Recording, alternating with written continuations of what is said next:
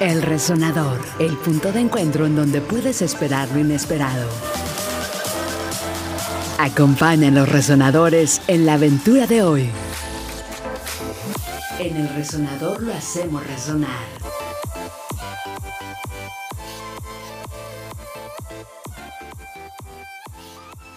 Muy, pero muy buenas noches. ¿Cómo están? Estamos totalmente en vivo. Es jueves. Después de un tiempecito que estuvimos ausentes, por fin regresamos con muchos ánimos y muchos bríos hoy a El Resonador. Y hoy vamos a hacer resonar algo muy, muy rico en compañía de una tuitera que hace algunos días la rompió y bien, bien rico. Y, y no, no le rompió la jeta a nadie, fue que la rompió acá en Twitter. Entonces, vamos a platicar acerca de cosas muy interesantes a lo largo de todo este ratote.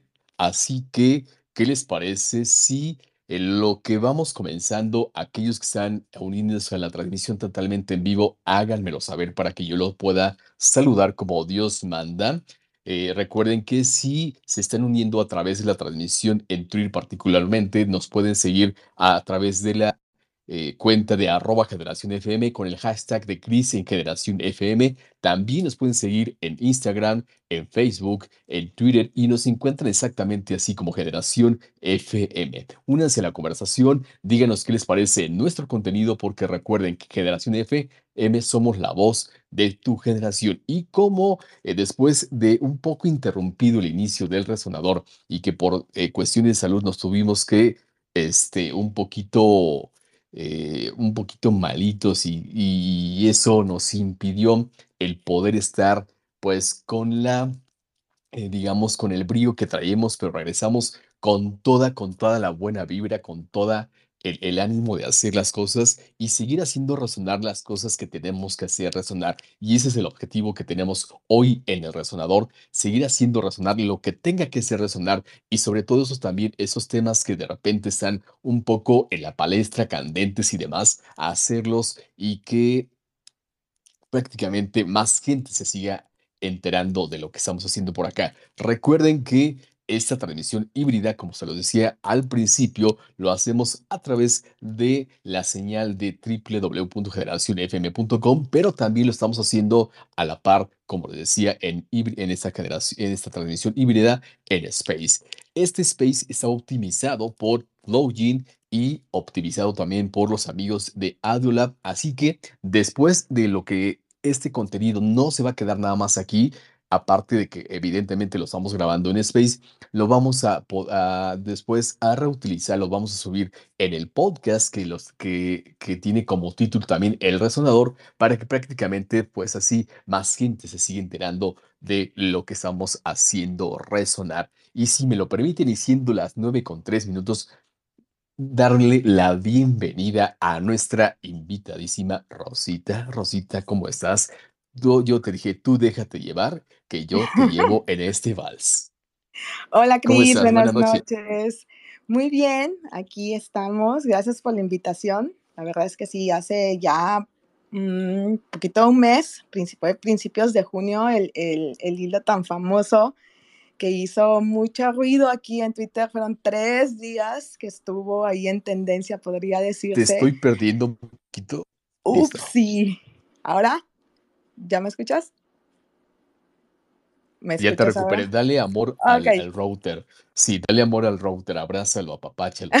no, de hecho hice todo un movimiento aquí para que no falláramos con la red. Entonces te decía que eh, ya va poquito más de un mes que fue lo del, lo del hilo tan famoso que estuvo ahí tres días en tendencia aquí en la red en que ayudamos a mucha gente, la verdad, resolviendo muchas dudas, porque no nada más fue el hilo, sino muchos comentarios, se recibió muchos comentarios en el hilo y ayer me tuvieron tres días contestando muchas dudas y pues ahora la, invitación al, a tu programa para seguir resolviendo más dudas y, y seguir ayudando a más gente con sus dudas para que no, el bendito y querido satánico recaudador, el, como le he puesto, el bueno y recaudador, no nos lleve al baile.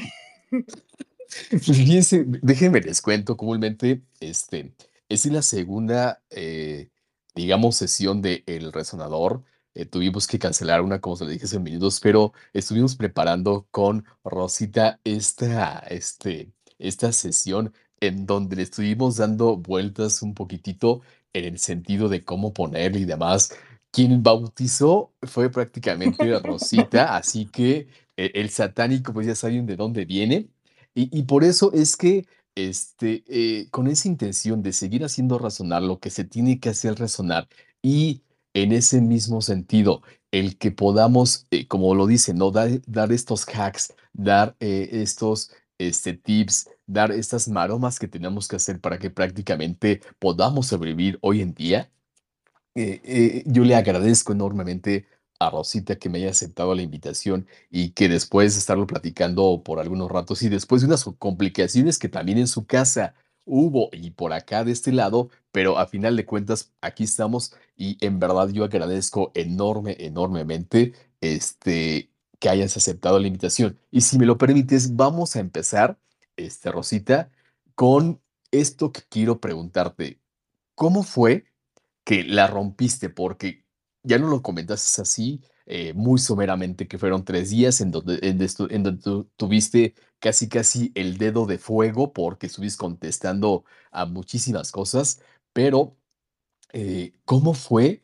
Eh, o sea, ¿cómo inició esta idea? Pero no te metas tanto en las preguntas que ya tenemos ahí en la palestra, porque quiero nada más que nos digas en ese sentido cómo fue que se inició este, digamos, vaivén y super boom que la rompiste y quién, qué, cuál fue el periódico que te que prácticamente retomó todo lo que estuvieses compartiendo. no fue, la verdad, mm, me lo han preguntado varias veces y la verdad no fue nada preparado. Fue así de, ya estaba un poquito harta hasta cierto punto de tantos memes hasta sin sentido, porque sí se hizo muy viral algunos memes de, de que el SAT le pide algo que el SAT ya tiene y estos memes que en lo personal a mí no me causaban mucha risa, ¿no? Porque había hay mucho más detrás, ¿no? Y entonces ah, para mí eran memes sin sentido. Y esto deriva de, mucha falta de, de, conocimiento, ¿no? Y literal me senté a escribir, así como me venían las ideas, y tengo yo una manera de explicar tal vez muy coloquial, que creo que eso es lo que a muchos les agrada y, de los que me siguen, creo que por eso me siguen, de la manera tan coloquial en la que hablo y en la manera tan coloquial en la que trato de explicar las cosas. Y tal cual me fueron llegando las ideas a la cabeza que eh, las empecé a escribir. No, es, no era el primer hilo que escribía, pero este hilo tuvo algo especial, tuvo un brillo especial y lo publiqué. Me llevó como tres horas, porque déjenme decirles que hacer un hilo no es nada fácil. Los que han hecho un hilo me han de entender, no es muy fácil, no es nada fácil, mejor dicho. Y lo, lo publiqué, hasta dije, no, pues ahí con que tenga unos likes con, eso me doy por servida, ¿no? Con eso se pagan las tres horas. Pero empezó a tener likes y retweets y empezó y, empezó a enloquecer el teléfono. La aplicación empezó a enloquecer. El segundo día fue el más loco. Y, y sí, hasta yo, yo misma me, me sorprendí del alcance que tuvo eh, el, el, hilo de, de tweets. Perfecto. Y, sí, digo, creo que como tú y lo decías, ¿no? Es complicadísimo el poder ir hilando una idea porque prácticamente tienes el mismo sentido y después del alcance que tuviste, yo me quedé que había, se, había, llegado creo que como a 6,000 retweets, algo así.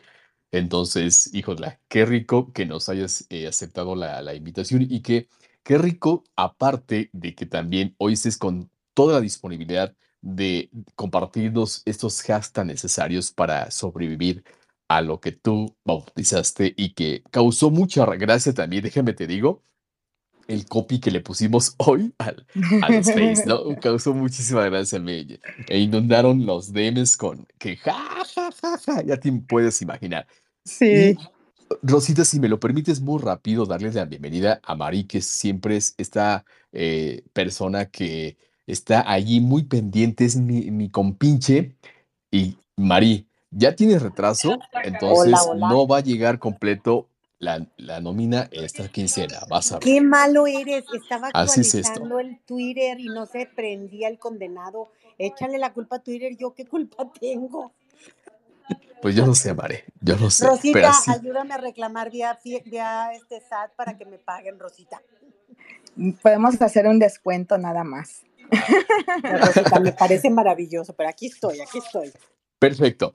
Bueno, que- ahora sí, ¿qué les parece que ya nos tronamos los dedos? Ya nos desestresamos un poco. A las personas que están por acá, muchísimas gracias que se van uniendo. Recuerden que esta, este space eh, es una transmisión híbrida que lo estamos haciendo tanto en generacionfm.com como evidentemente aquí en el space. Lo vuelvo a reiterar por aquellas personas, este, Está optimizado para los que quieran participar, preguntar y demás.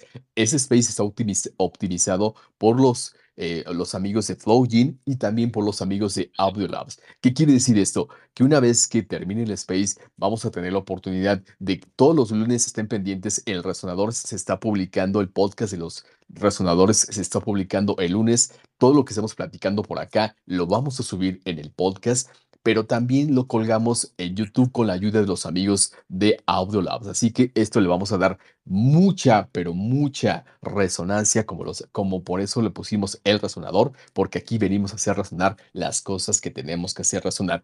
Y Rosita, ahora sí, ya después de estos anuncios gerenciales que es tan importante decirlos, ¿qué te parece si entramos de lleno? Y la primerita pregunta que te quiero lanzar, ¿qué está pasando? ¿Qué está pasando hoy en día?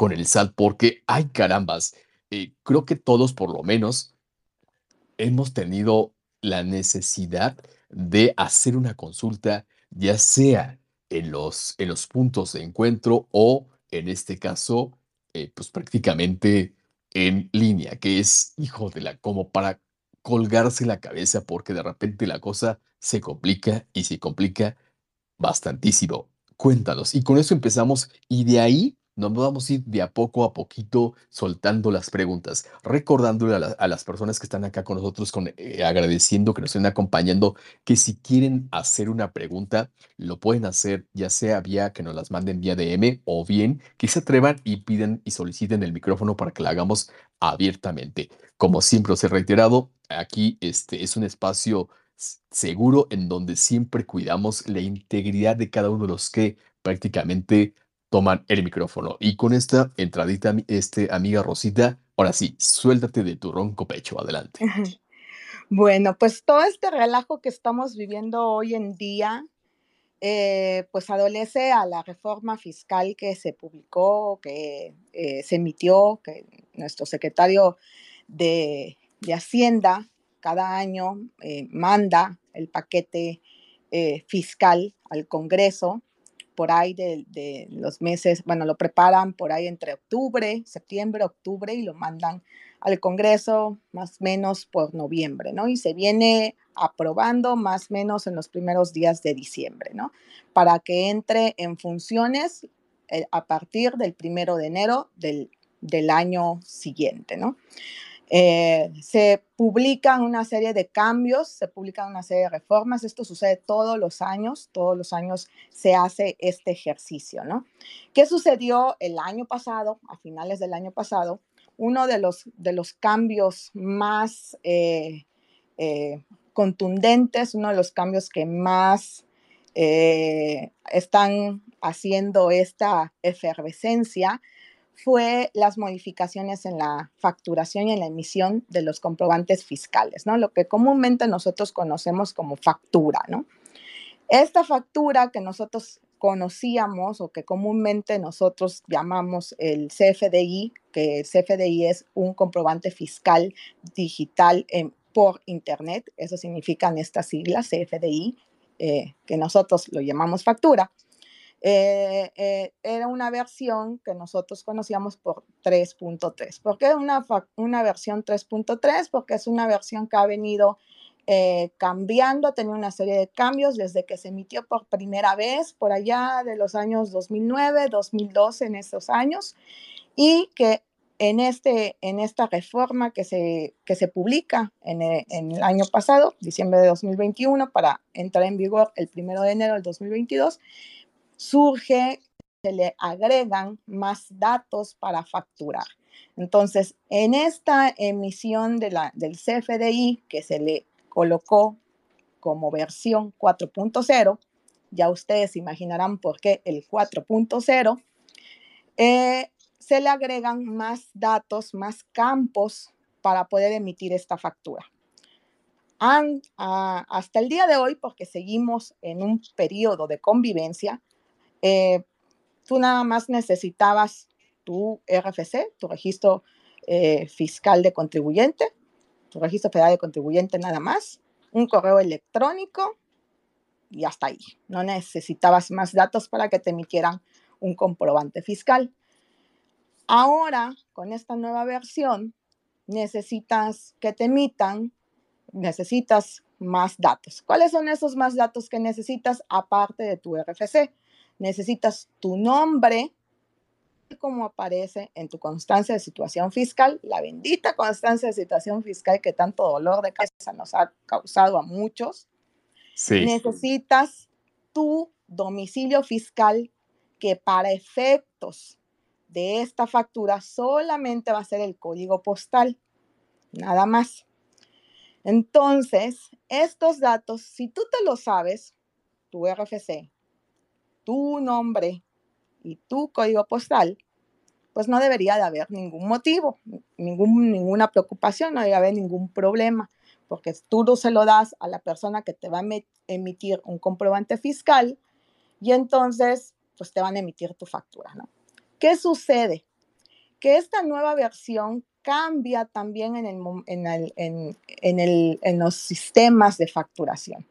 Antes, cuando, bueno, no antes, porque todavía sigue en función, cuando nosotros facturamos en una versión 3.3, pues tú nada más pones ahí los datos, los tecleas, todos los datos que te pide la factura, los campos que te piden llenar y pues ya la emites. Esta nueva versión trae una, una verificación de datos, una verificación en el momento. Entonces tú vas eh, llenando los campos y es una verificación inmediata. Entonces, si tú introduces un campo, una información, que son estos tres datos que acabo de mencionar, el RFC, el nombre y el código postal, y estos datos no coinciden con los que tú tienes registrados en Hacienda, no va a poder hacer la verificación el sistema, porque es una verificación inmediata. Entonces, ¿qué, eh, ¿qué decidieron hacer algunas, em, no algunas, la mayoría de las empresas, ¿no? Pues para que evitemos cuellos de botellas o pérdidas de tiempo o, de, o de andar adivinando cuáles son esos datos, pues se optó por solicitar un comprobante donde se autentificaran esos datos como tú lo tienes registrado en Hacienda, ¿no? Y el comprobante que el documento que tiene esos datos, pues es el, la constancia de situación fiscal. Si tú tributas en un régimen como régimen empresarial y profesional, régimen de arrendamiento, o régimen, el nuevo régimen de reciclo, régimen de, el, RIF, eh, pues es fácil de que tú puedas acceder a tu constancia de situación fiscal, porque como eres una persona que constantemente estás facturando, constantemente estás ingresando a tu portal del SAT, pues es bien fácil ingresar, tienes tu contraseña de, de RFC o tienes tu firma, tu e-firma electrónica activa. Entonces es fácil ingresar a tu portal y descargar tu constancia de situación fiscal. Entonces no, no hay tanta complejidad si tú tributas en este régimen. ¿Quiénes son las personas que están teniendo esta complicación? Pues las personas que tributan en sueldos y salarios. Porque ¿qué sucede en este régimen?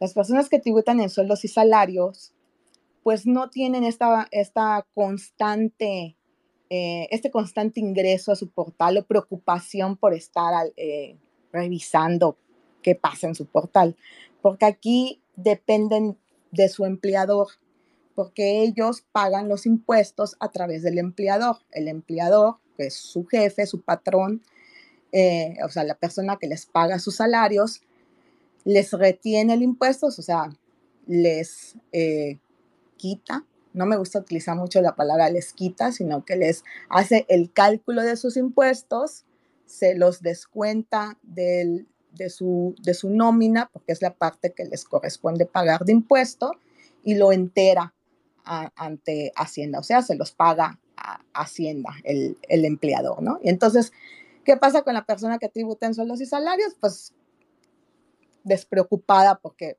por el pago de sus impuestos, ¿no? Porque él cumple a través del empleador. Y entonces cuando el empleador le dice, a ver, Cris, tú que eres mi empleado, tráeme tu constancia de situación fiscal, Cris pues no tiene la menor idea de cómo conseguir la constancia de situación fiscal porque Cris ni siquiera tiene su contraseña del RFC, le dices, oye, firma electrónica, ¿qué es eso? ¿Cómo se come? No tengo la menor idea de qué me estás hablando. Me estás describiendo tal cual, ¿eh? Neta, así me pasó, neta.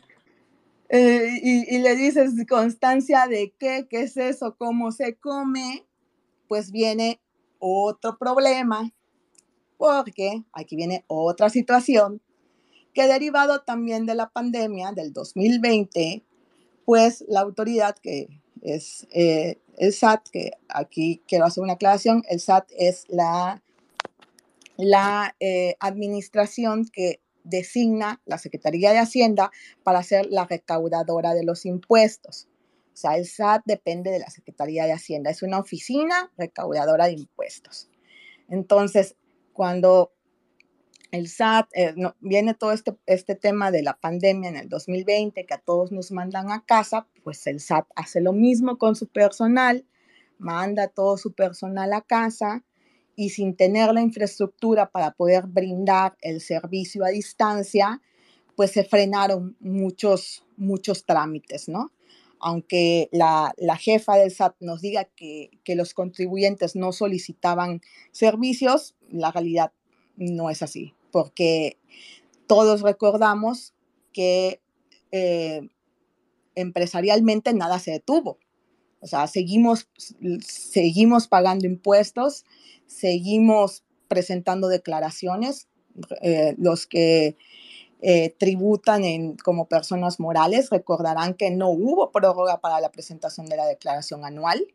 A las personas físicas se les dio prórroga solamente hasta el 30 de junio y pues en cuestiones fiscales todo siguió marchando como si no hubiera pandemia, solo que no existía un personal en, oficina física para brindar asesoramiento al contribuyente, ¿no? Entonces, trae un rezago de atención al cliente y cambian eh, ciertos procedimientos que se podían hacer directamente desde el portal de, de Internet. ¿Cómo cuáles procedimientos?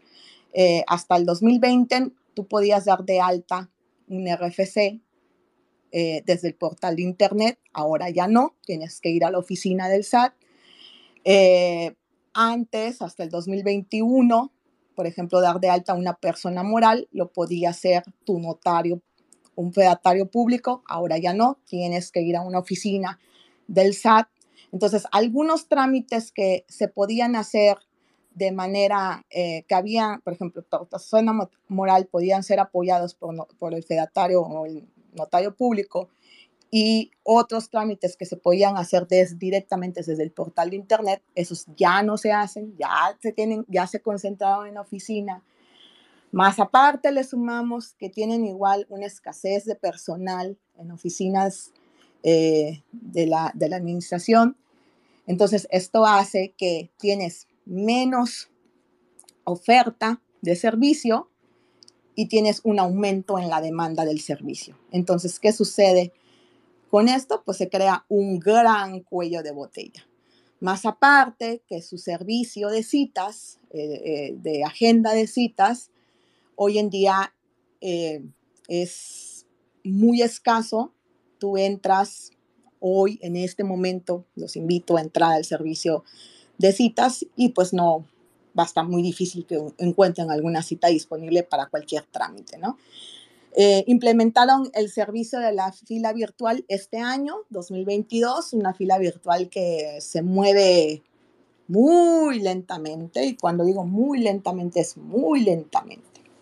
A esto le sumamos todavía más que dentro de la reforma del 2022, esta reforma que les he platicado que se aprobó en diciembre del 2021, dentro de estos grandes cambios que también hubieron, como la facturación del CFDI 4.0, está la incorporación al, al, sistema tributario de, los, de las personas mayores a 18 años, ¿no? Entonces, volvemos a lo mismo, hay un aumento de la demanda de servicios tributarios, que volvemos a lo mismo, lo que mencionaba, era un alta del RFC, lo, antes lo podías hacer directamente desde el portal, hoy ya no lo puedes hacer, y entonces hay un caos enorme en el SAT. Entonces, ¿qué sucede ahorita? Esas grandes filas que vemos eh, en las oficinas, o sea, me comentaban, o sea, muchas personas decían, pero ¿por qué hay tantas filas en, el SAT que regalan, no?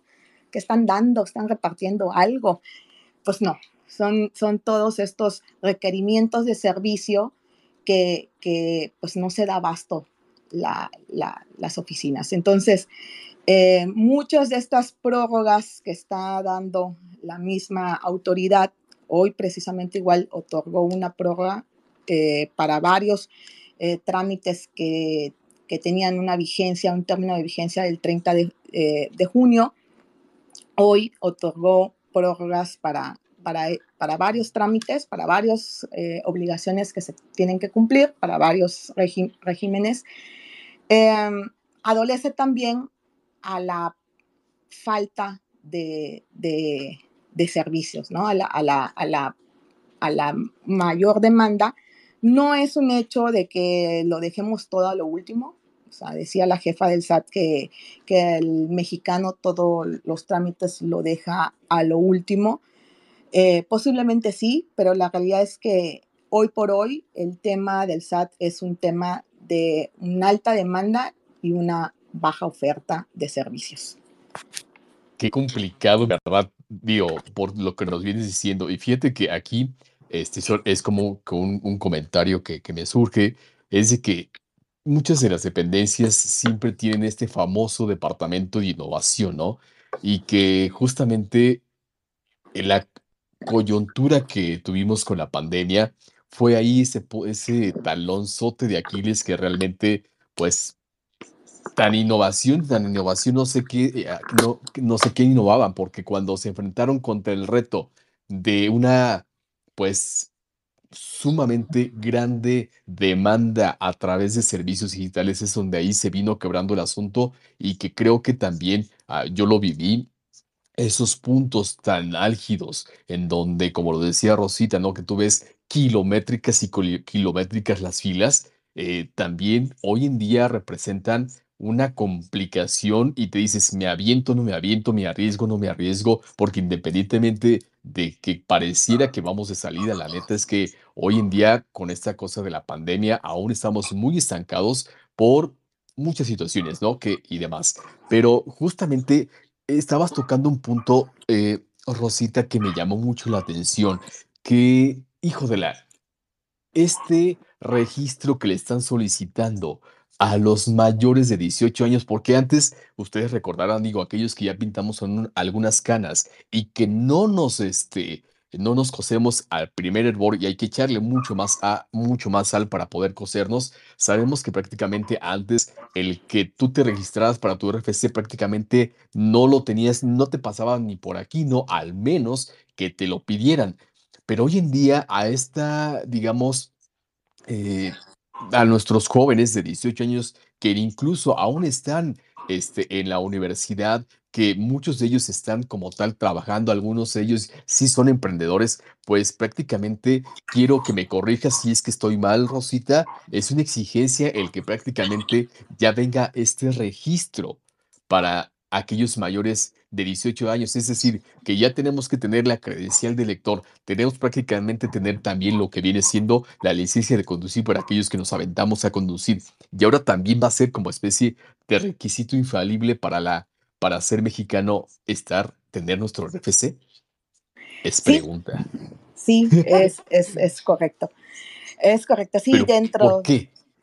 ¿Por qué? Bueno, dentro de la de la exposición de motivos que da el secretario de Hacienda, porque esta es propuesta del secretario de Hacienda. O sea, no hay que olvidar que esto, este paquete lo propone la Secretaría de Hacienda.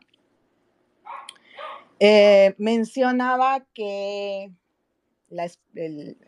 eh, em, ahorita hay un combate. El fundamento es que el el combate hacia las factureras, ¿no? ¿Qué es una facturera?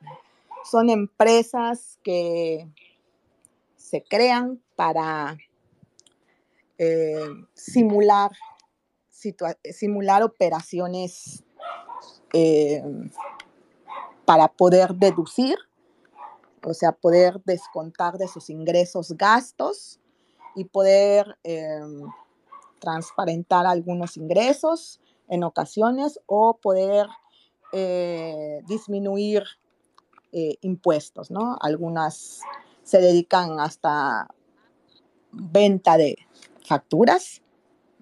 Pueden haber muchos motivos, pero les llaman factureras. Bueno, el, término correcto son empresas que deducen operaciones ficticias o empresas, exactamente. Entonces, estas empresas, dentro de su exposición de motivos, mencionaban que estas empresas eh, utilizan a personas que aún no están registradas, que de ahí viene también la exposición del por qué quitaron el registro por Internet, porque según eh, estas empresas registraban a, jóvenes de 18 años eh, con, con la CUR registraban a las personas, le generaban el RFC y las, eh, les creaban, los creaban este, empresas o los creaban como empleados dentro de estas empresas, ¿no? Y entonces, cuando ya estos chavos o estos jóvenes necesitaban ya darse de alta o cuando ya necesitaban en realidad eh, tributar en el, en el RFC o en el SAT o en Hacienda, era cuando se daban cuenta, se percataban que ya habían sido utilizados, habían sido, sus datos habían sido vulnerados, ¿no? no lo dudo, no lo pongo, no, no, dudo que haya sido así. Aquí habría que tal vez evaluar cuántos casos serían los que fueron o estuvieron en esta situación para poder llegar a una generalización, ¿no? Porque yo siempre me gusta tal vez evaluar el número de datos, ¿no? Tener la muestra total. ¿Cuántos casos fueron los detectados? Que ese dato no nos los han proporcionado todavía, cabe destacar. Entonces, basado en esa información, es que, es que no, no supuestamente, es que motivan a que los, las personas mayores de 18 años Em, la realidad es que si nosotros somos más eh, visionarios, pues la finalidad es para poder tener ya un registro, mm, tener a personas cautivas, tenerlos ya ahí para tener eh, pues una mayor observación, ¿no? Tenerlos ahí presentes para que en cualquier momento tengan ahí un motivo, un movimiento, ¿no? Em, si me preguntas. Rosita, yo creo que mucho es para que en cuanto empiecen a recibir depósitos, poderlos ajusticiar bien y bonito, ¿verdad? Como dirían por ahí. Sí, pudiera ser. Mm, si me preguntas a mí en lo personal, em, en lo personal es una medida que no la veo del todo mal. Mm, me causa un poco de escosor la obligatoriedad. Ese es el que me causa un poco de escosor No lo veo del todo mal, porque tal vez podría ser una forma también de combatir la informalidad, ¿no?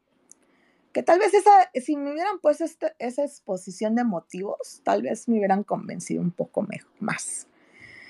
Porque esa exposición de motivos mm, me queda todavía un poco de duda, ¿no? Pero en fin, la autoridad... Bueno, es que siempre esconden las cosas. Este, no, no, no, no, no, no estamos aquí para cuestionar autoridad. Tal, vez nos da para otro No, estamos cuestionando a Rosita nada más. Vamos a ver, ese tal vez nos da para otro programa. Sí, caray. Me parece maravilloso, Rosita. Y, yo creo que sí, sí va a ser necesario, porque creo que a final de cuentas, digo, Marí fue eh, muy tajante, como lo decía, ¿no? Que es como para comenzar a justiciar y demás y que pues que no se le salga del guacal y demás. Creo que aquí va a ser interesante el ver cómo se desarrolla ya cuando en verdad toda esta gran, digamos, gran, gran número de personas que son de 18 años y más se van a comenzar a registrar. ¿Qué va a pasar en cuanto a la infraestructura? Pero eso va a ser otro cantar. Pero síguele, Rosita, porque si no, nos perdemos en la plática. Tú síguele, tú la realidad es que no lo veo del todo mal porque es una manera también de generar cultura fiscal, a lo que yo siempre le he apostado.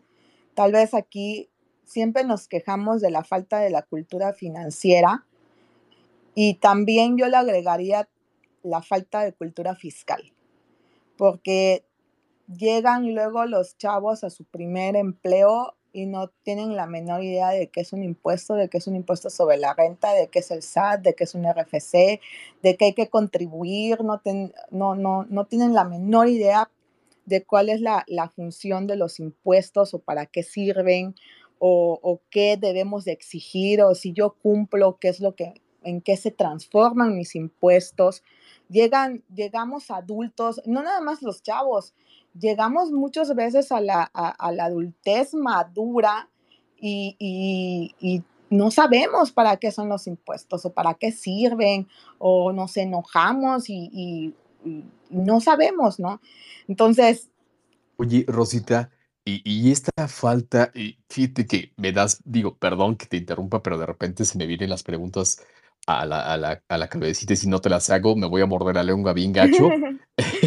este, ¿a qué, ¿A qué tú, e, e, en ese sentido, le puedes poner la medalla de que le hace falta esta educación tanto fiscal como financiera a los mexicanos? Y sobre todo, como tú le decías, creo que eh, independientemente de que como mexicanos y demás que estamos hablando de un tema muy particular, pero pareciera que eh, e, es algo que se comienza a regar no solamente en México, sino en Latinoamérica y en el resto del mundo. La falta de esta educación financiera, independientemente de que otros países eh, tienen mucha cultura en ese sentido, pero la falta también de lo que viene siendo la educación eh, pues tributaria y demás, ¿no? ¿A qué tú le pones la medallita de que la causa de lo que viene siendo el problema? Pues a una falta de educación desde pequeñitos. Sea, porque esto se, se, debe de inculcar desde chiquititos, desde que estamos en la escuela, ¿no? Esto, independientemente que desde, desde en casa nos los deben de fomentar, pero pues es una cadenita, ¿no? Volvemos a ver, ¿qué, qué, fue primero, el huevo o la gallina, ¿no? Entonces, si, si a nuestros papás tampoco se lo inculcaron, eh, pues cómo nos van a inculcar a nosotros, ¿no? Entonces volvemos a, a esta cadenita, pero si desde la escuela, desde nuestra educación básica, primaria, kinder, primaria, secundaria, el bachillerato en la universidad. No nos inculcan esta educación, no nos enseñan, no, no tenemos una materia donde nos enseñen educación financiera y fiscal, pues nunca lo vamos a aprender, ¿no? O sea, ¿cuántos de nosotros salimos al mundo así, nos avientan este, recién egresados y ahora así como que, ¿y ahora qué hago? ¿Qué tengo que hacer? ¿no? Entonces sucede todo lo que sucede ahorita, ¿no? ¿Qué tengo que hacer? ¿Y a dónde voy? Y, a quién le pregunto? Y le pregunto luego a papá o a mamá en casa y ellos tampoco saben qué onda, ¿no? Pues yo no sé, pues tampoco te puedo ayudar, ¿no? De hecho, eh, eh, con el, este hilo que, que, que les comentaba, eh, salieron muchos comentarios, o sea, di asesorías hasta chavos porque sus papás eh, me decían, no, es que mi hija me pregunta y, pues yo no puedo resolverle sus dudas, no sé.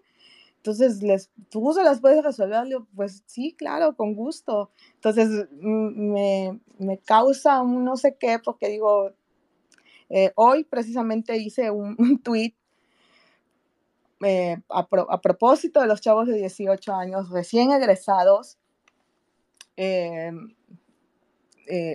que necesitan la firma electrónica para poder tramitar su título profesional. Y yo no sé si en las universidades no se los están diciendo que necesitan la firma electrónica. Entonces sucede que egresan y ahora cuando van a tramitar el, título universitario y la cédula profesional, es cuando se enteran que necesitan la, cédula, la firma electrónica, ¿no? Y Qué entonces... complicado, Rosita, lo que, me, lo que nos acabas de comentar, porque si uno está ahí bien pendiente de no va embarrarla para no reprobar y demás, y ahora te tienes que preocupar por algo que ni siquiera tienes en el, digo, dentro de tu, vaya, de, de, de, tu, de, tu, radar, o sea, ¿cuándo fregados te vas a tú decir, a ver, también, aparte de que me tengo que matar las pestañas para no reprobar y que eh, la tesis y ya sabes, todo el, todo el trajinar que nos tenemos que Pero además, además te estás olvidando de una cosa, aparte de eso, Cris, ahora con la pandemia no hay citas, entonces los pobres chavos, eh, los pobres chavos tienen su título, pero no pueden tramitar la cédula por el no, pero ni el título, que no. O sea, no, el, título, sí, no, el título sí se los dan, o sea, porque a, mí, a mi hija le pasó, les dan el título, pero la cédula imposible y la necesitan porque en todos lados les están pidiendo la cédula y no la pueden tramitar porque no hay citas en el SAT. O sea, la verdad es que... María pues, Santísima. y me voy a permitir hacer una pregunta, este, en eso, ¿qué, ¿qué, se puede hacer con eso, Rosita? O sea, es una bronca de veras garrafal en ese sentido, ¿no? rezar, prender veladoras. Mira, mi hija después de mucho batallar entre buscar la cita en varios estados de la República, bueno, pues ahí ya este, al fin se consiguió, pero de todas maneras es un broncón. Sí, la verdad es que le, estamos batallando mucho a las citas. Este es un tema, este es, esto es un círculo vicioso, lo de las citas, em, porque el, Ahora sí que la raíz de, todos los problemas es la disponibilidad de citas. Porque tú no puedes hacer muchas, no puedes hacer nada si no tienes cita. O sea, si tú eres una persona que tiene su, su firma electrónica vigente, estás del otro lado. Si está vigente. Pero si tu firma electrónica ya caducó y, si ya caducó y tiene más de un año que caducó, pues ya estás del otro lado del que tienes que batallar para, para buscar una cita. Y si eres una persona que quiere iniciar un negocio, o sea, todavía te quieres arriesgar a invertir, a, a, a, poner tu dinero a trabajar en este momento tan complicado económicamente en el que estamos pasando en el que todavía vas a generar una fuente de ingreso o tal vez vas a contratar todavía empleados, vas a generar economía circulante. No te puedes conformar porque no tienes tu RFC. Si encontraste un empleo, tu primer empleo y te van a contratar y no tienes tu RFC, tampoco te, vas tampoco te van a poder contratar porque no estás dado de alta y no tienes tu cita para que te puedas dar de alta. Si necesitas tu cédula como la hija de, de Marie, no, y, y, y, este, para empezar a buscar tu primer empleo, pues tampoco puedes buscar tu primer empleo porque no tienes la cita para poder tramitar tu e-firma y poder tramitar ya estoy bien angustiado, Rosita. Ya me angustié harto. Entonces. No te angusties, no te angusties. Actívate, Cris, actívate es la disponibilidad de citas. ¿Qué se puede hacer? Por ahí hay personas que han tramitado ya eh, este, amparos, pero cabe destacar que los amparos solamente funcionan para la persona que se ampara. no es para una colectividad, es solamente para la persona. Y pues aquí lo único que queda es seguirle exigiendo a la autoridad. La autoridad eh, a mí me causaba mucha risa hace unos meses, le decían a la jefa del SAT, pero, doña Raquel, o sea, la gente se anda quejando que no hay citas. ¿Cómo no? Sí hay citas. Claro que sí. Si nosotros seguimos atendiendo.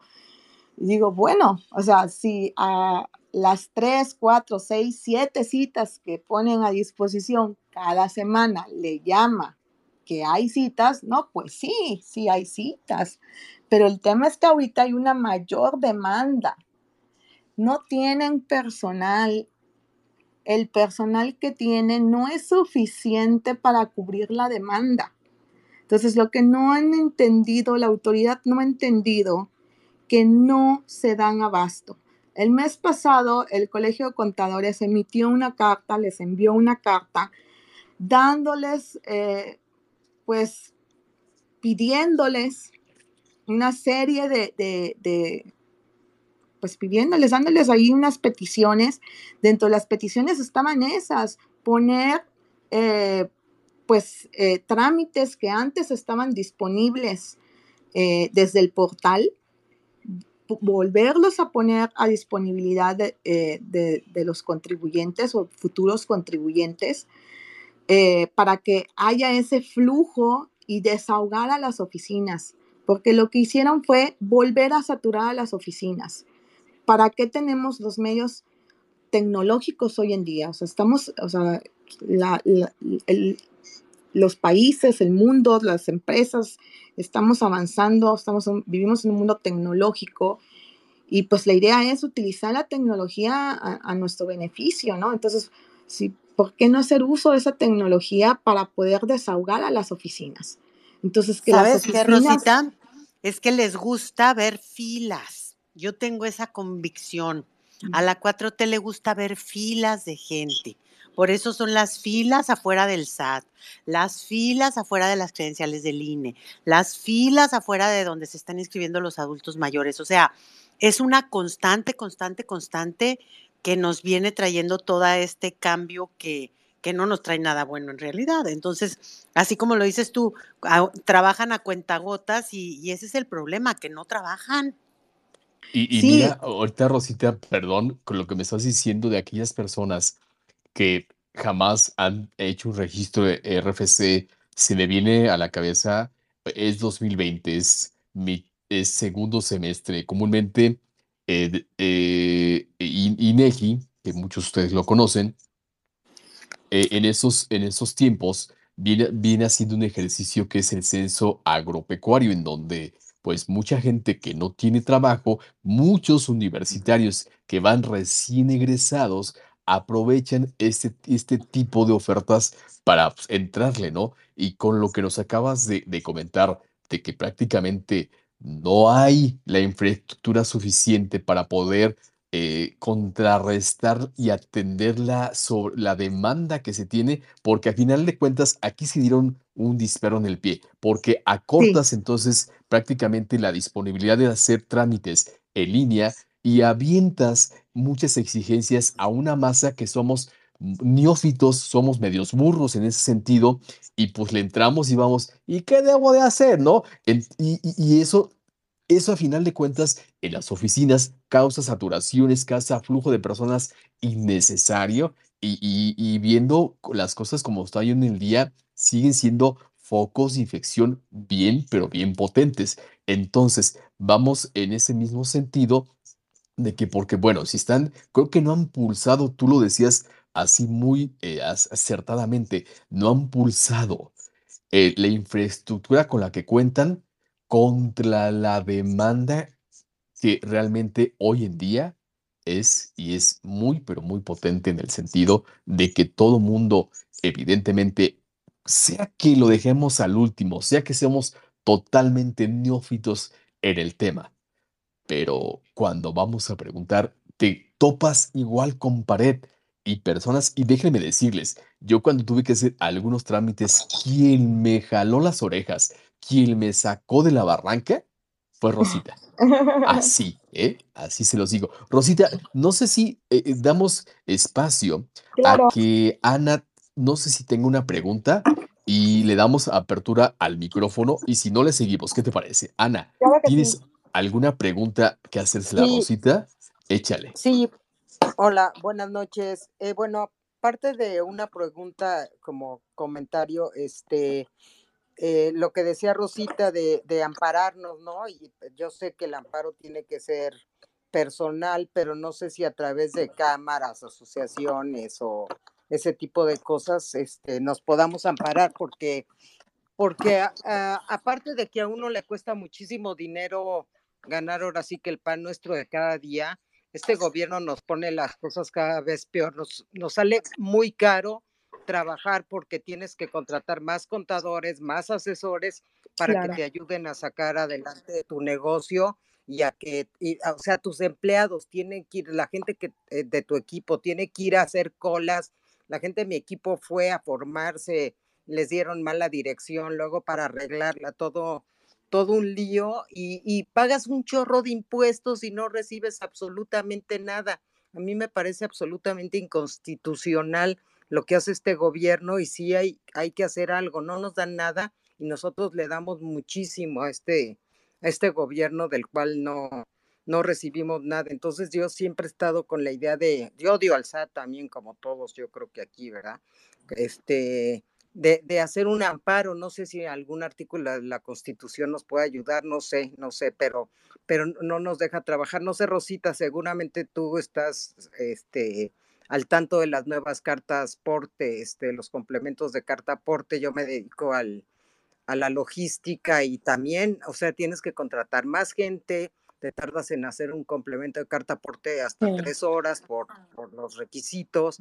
No, es, es, es una cosa inaudita lo que está pasando y no podemos hacer nada y estar a los pies de este gobierno. Sí, sí tenemos que hacer algo, no sé qué, pero sí tendríamos que hacer algo. Muchas gracias. gracias, Ana. Em, aquí algo que, que sí quiero destacar es que no, no crean que las cámaras de comercio no han hecho nada. Las cámaras de, de comercio desde el primer día, desde el día uno, han estado ahí empujando. Eh, eh, desde que se publicó esta reforma, estuvieron empujando eh, ahí en, en, en el SAT, con Hacienda, directamente hasta con presidencia, el, Colegio de Contadores también. Em, al principio fue criticable eh, porque hasta en lo personal yo igual critiqué un poco la postura media ahí del, Colegio de Contadores. Sin embargo, creo que después recapacitó. ¿Media qué? ¿Media qué? Cuéntame, suéltalo, Media, este, tibia pero después ya recapacitó y ya eh, eh, se posicionó el, Colegio Contadores. Pero las cámaras eh, de la industria, de, la Canacintra, la Canaco, han estado ahí empujando. Parte de la, de, la, de la extensión de convivencia que se dio para fin de año hasta fin de año, hasta el 31 de diciembre, de, de ambas facturaciones, porque Em, aquí sí quiero hacer una aclaración. Em, la jefa del SAT decía que la información va a ser obligatoria hasta el, hasta el primero de enero del 2023. Es, es incorrecto. La obligación está siendo desde el primero de enero del 2022. Estamos en un periodo de convivencia de ambas facturaciones, del CFDI 3.3 y del CFDI 4.0. O sea, ¿qué quiere decir esto? Que ambas facturas están siendo aceptadas el día de hoy. El primero de enero del 2023 solamente va a ser aceptada la versión 4.0, que eso es lo que quiso decir la jefa del SAT.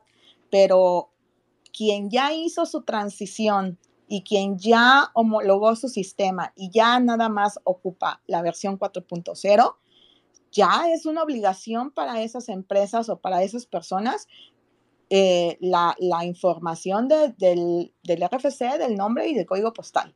Entonces, no es hasta el 2023, o sea, ya estamos hoy en día en ese periodo. Entonces, las cámaras de comercio, la Cámara de Industria, el, Colegio de Contadores, ahí eh, hemos, eh, han estado ahí presionando, empujando. Eh, muchas de la, la, prórroga que se dio hoy también adolece también a, la, a, la, presión que han estado ejerciendo allí en el SAT. ¿Por qué? Porque también los mecanismos que ellos han puesto no han sido eficientes. Aquí cada quien tiene una responsabilidad. Yo sé que aquí en redes y, en todos lados se han ahí gestado inconformidades. Yo sé que los impuestos, a, a, nadie nos gusta pagar impuestos. Yo sé si yo aquí pregunto, ¿quién les gusta pagar impuestos? Yo sé que a nadie. Yo creo que día 17 no llega así como que, yuhu, vamos a pagar impuestos, yay, me llegó mi impuesto, vamos a pagarlos. Yo lo sé, nadie nos gusta pagar impuestos. Ay, que ya hay que pagar el IVA, uy, 16%, yupi, no. Por supuesto que no, a nadie nos gusta. Que hay que pagar la tenencia, yay, sí, no, para nada. Estoy consciente que a nadie nos gusta pagar impuestos, pero tampoco debemos de olvidar que es una obligación de nosotros y está inscrito en la Constitución, artículo 31, fracción cuarta. Es obligación contribuir al Pero, gasto ¿sabes, público. ¿sabes qué, Rosita? Al menos yo, yo por mí, hablando yo por mí, yo a mí me molesta pagar impuestos porque yo no veo el reflejo de mis impuestos pagados. Ese reflejo yo lo debería de ver en calles bien pavimentadas, en alumbrado público, en servicios de limpieza, en, el, en que funcionara bien el sistema DIF, en buena atención en, el, en, todo lo que estoy haciendo, las, las personas que requieren todos los tratamientos en el Seguro Social, en el ISTE, cuando existía Seguro Popular. Mientras no vea yo que se esté dando el uso correcto al dinero que yo pago, a mí me va a caer, en, perdón la expresión, en los huevos, tener que pagar impuestos. O sea, para que se vaya la bolsa de toda esa bola de ratas, es cuando me cae bien gordo. Yo lo veo, inclusive ahorita, aquí en Monterrey, tú puedes ver el municipio de San Pedro, este, y tiene excelentes las calles, tiene la mejor, este, de la, con la policía, tiene un chorro de cosas súper bien. Dices, aquí se ve que los impuestos sí trabajan, pero en las demás partes de la República, no, mi reina, ahí sí duele pagar impuestos porque se los van a clavar. Y, yo te invierto, yo te invierto la pregunta, la, yo te invierto la postura. El pagar impuestos a mí me posiciona y me da el poder de exigir.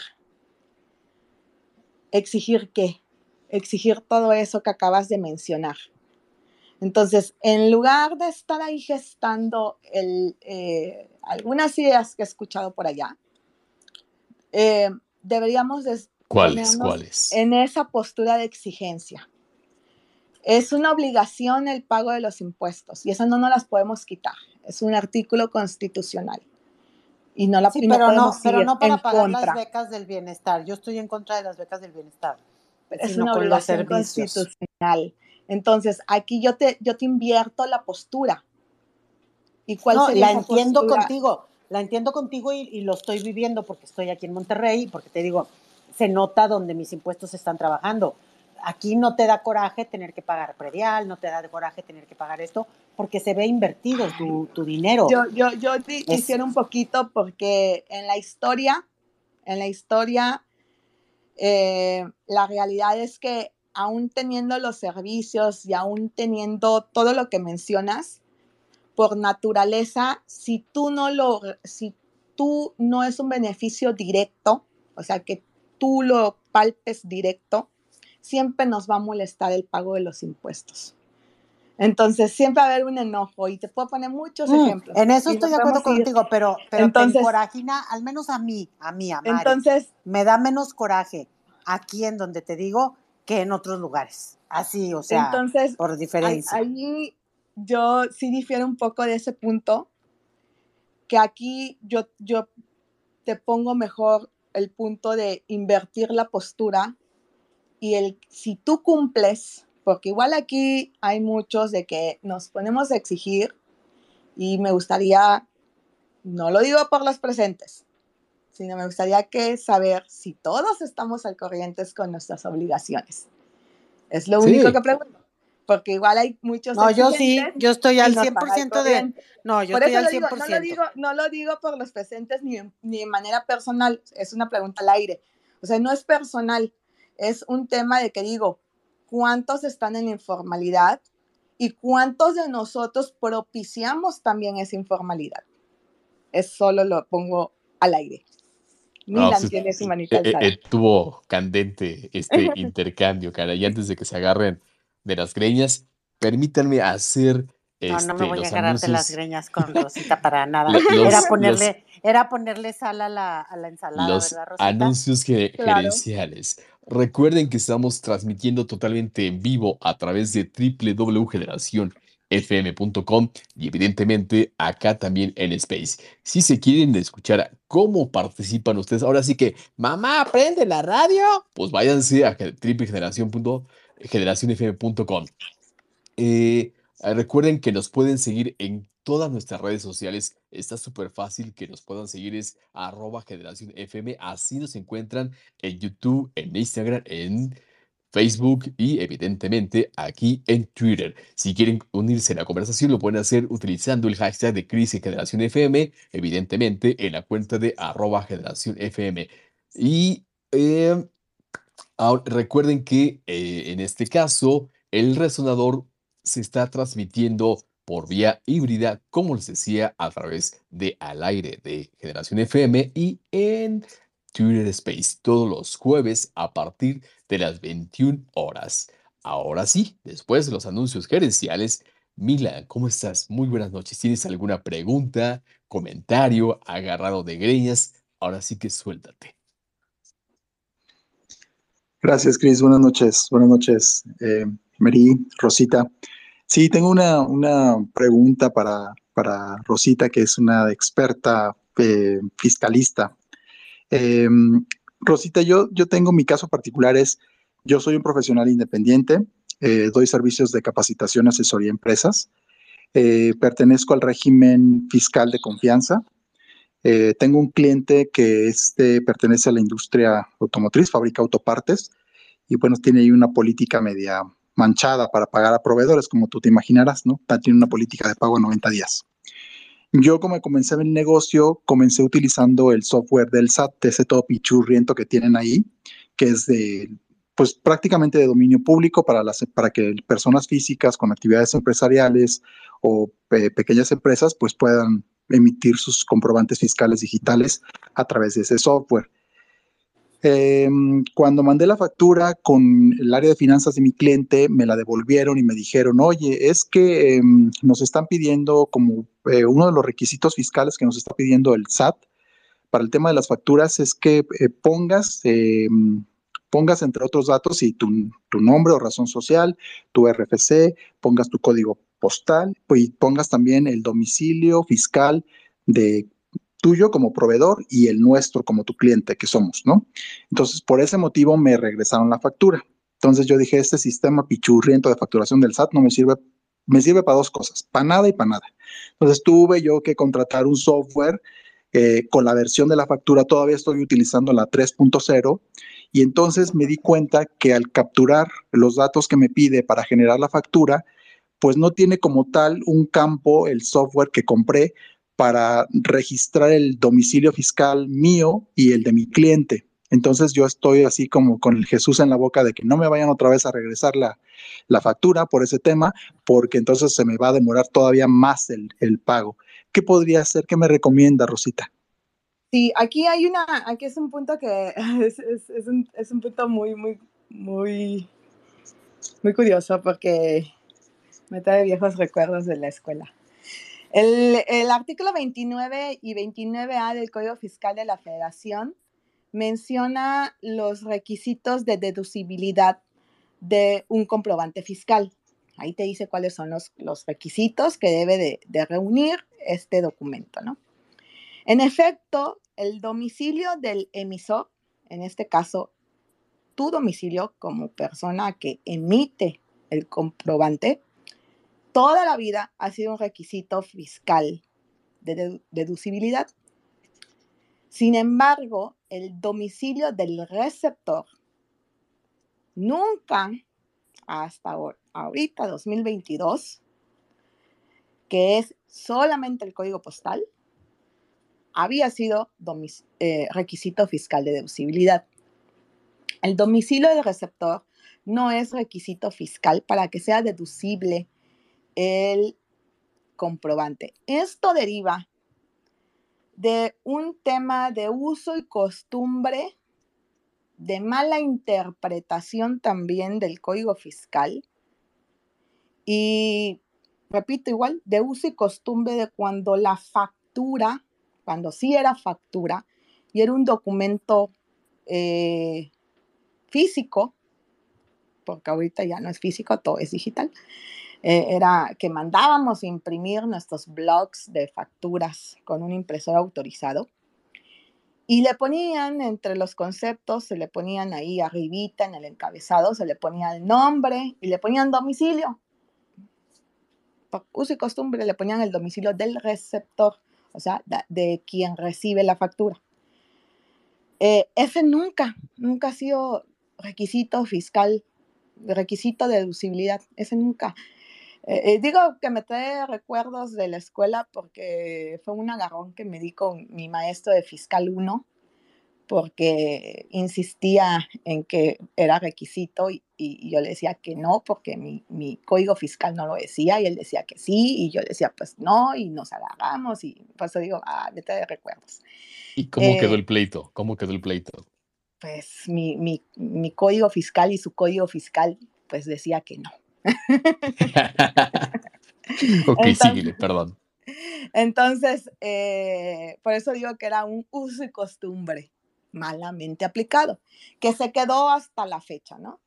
Por eso es que ni un PAC, ni un PAC, ni un, eh, eh, proveedor ah, pues, autorizado no pack de esos que mandan ahí. Ay, dije, ahora vamos a comenzar con los packs, Rosita, espérame. Ningún proveedor autorizado. Ese va para un tercer programa.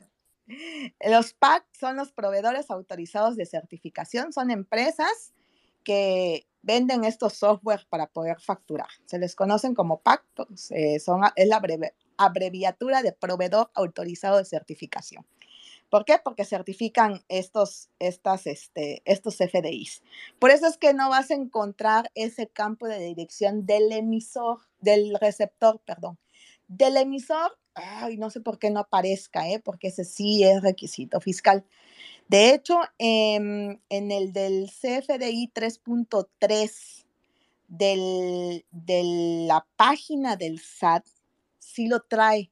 En la parte de configuración, tú configuras tus datos y ahí aparece el campo para que tú pongas tu domicilio.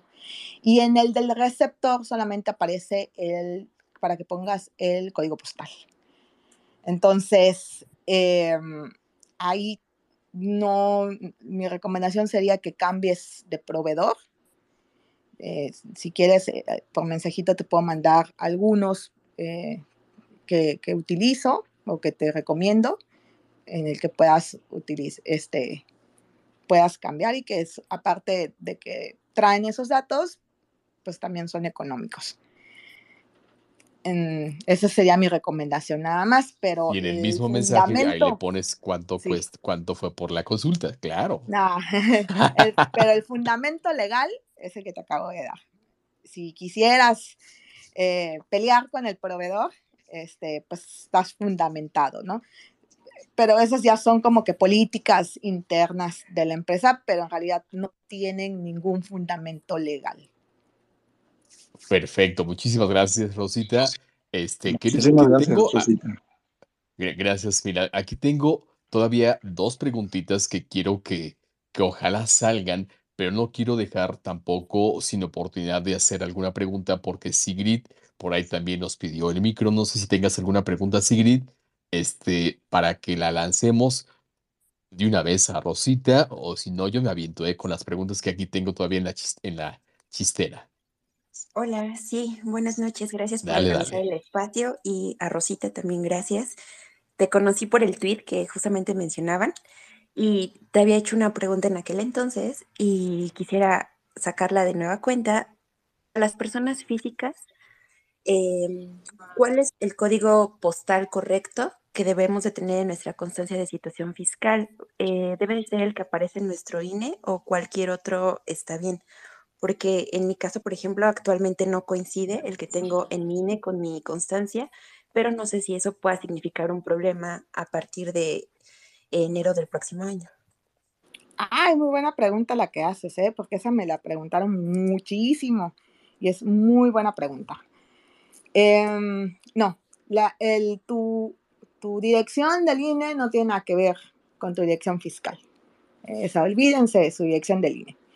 Tu dirección del INE nada más va a servir como un medio de identificación para acreditar que eres tú la persona que se está, eh, literal, apersonando para hacer el trámite ante la autoridad.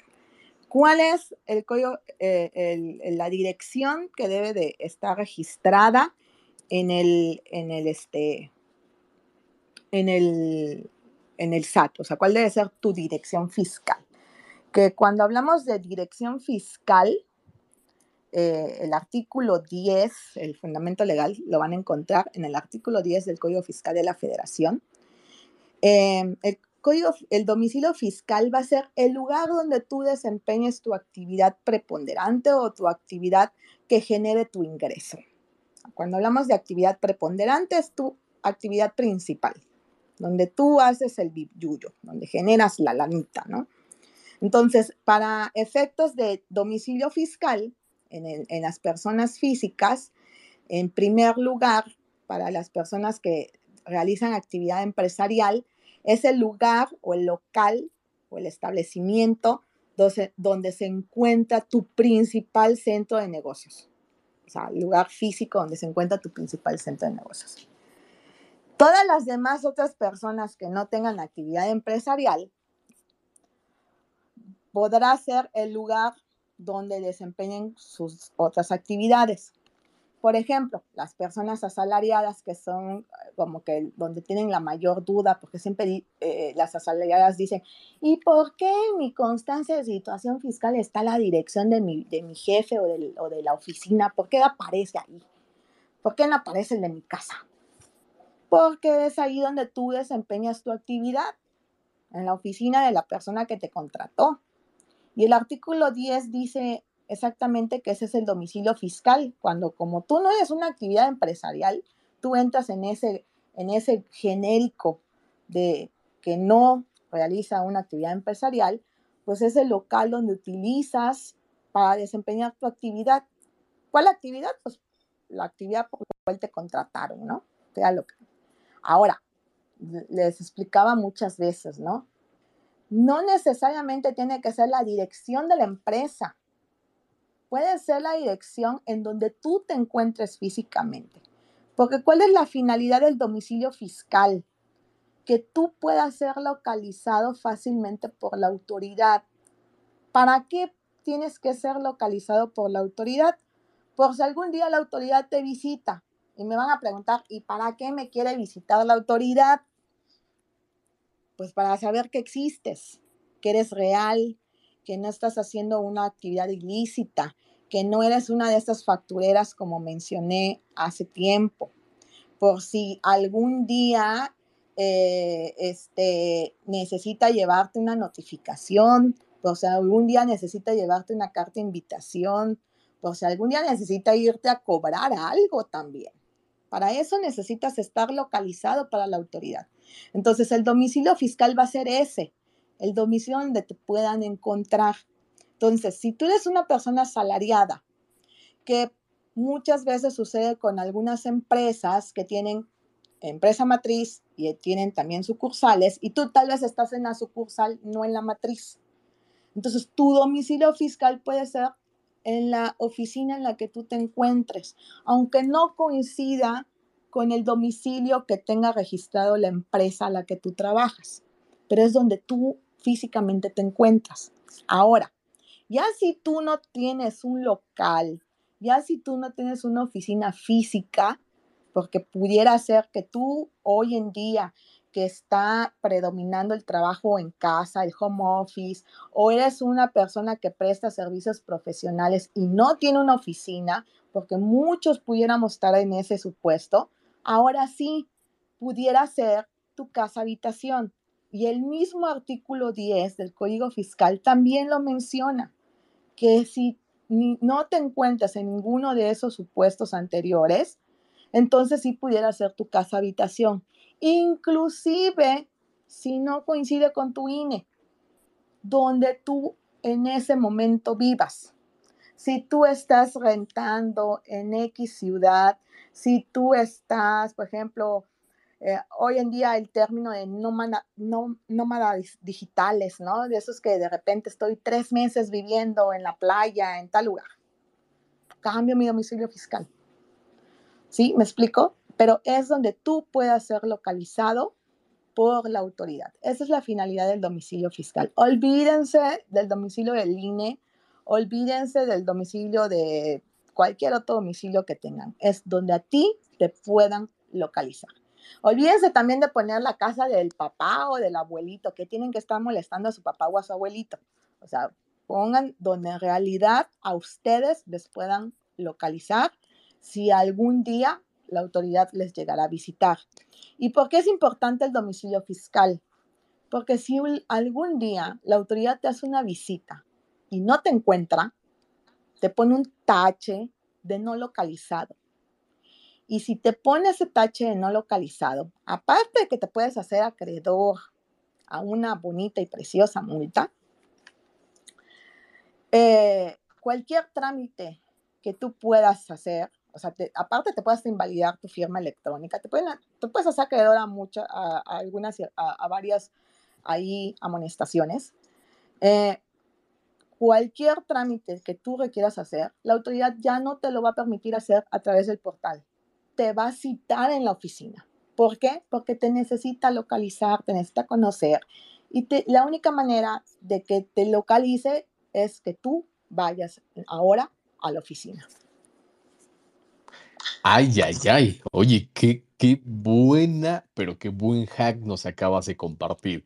Y por eso prácticamente nos compartías que no era tan importante el tener el domicilio actualizado en la constancia de situación fiscal, porque a final de cuentas, como tú le decías, no, es en donde pueda ser localizable en el sentido para una, no sé, alguna, para que te tenga bien centrado en este caso la autoridad y que no le, no le falle cuando te tenga que visitar, porque recuerdo, eh, recuerdo que eso fue uno de los comentarios que tú me hiciste, porque reitero, quien me ayudó a sacar, salir del güey de la barranca, pues fue Rosita, la neta. De hecho, le, comenté a Cris en su momento, ahorita tu patrón no le debe interesar, para empezar, si tú eres una persona asalariada, que es el, ahorita cabe señalar que las personas que están teniendo la mayor problemática son las personas que tributan en el régimen de sueldos y salarios.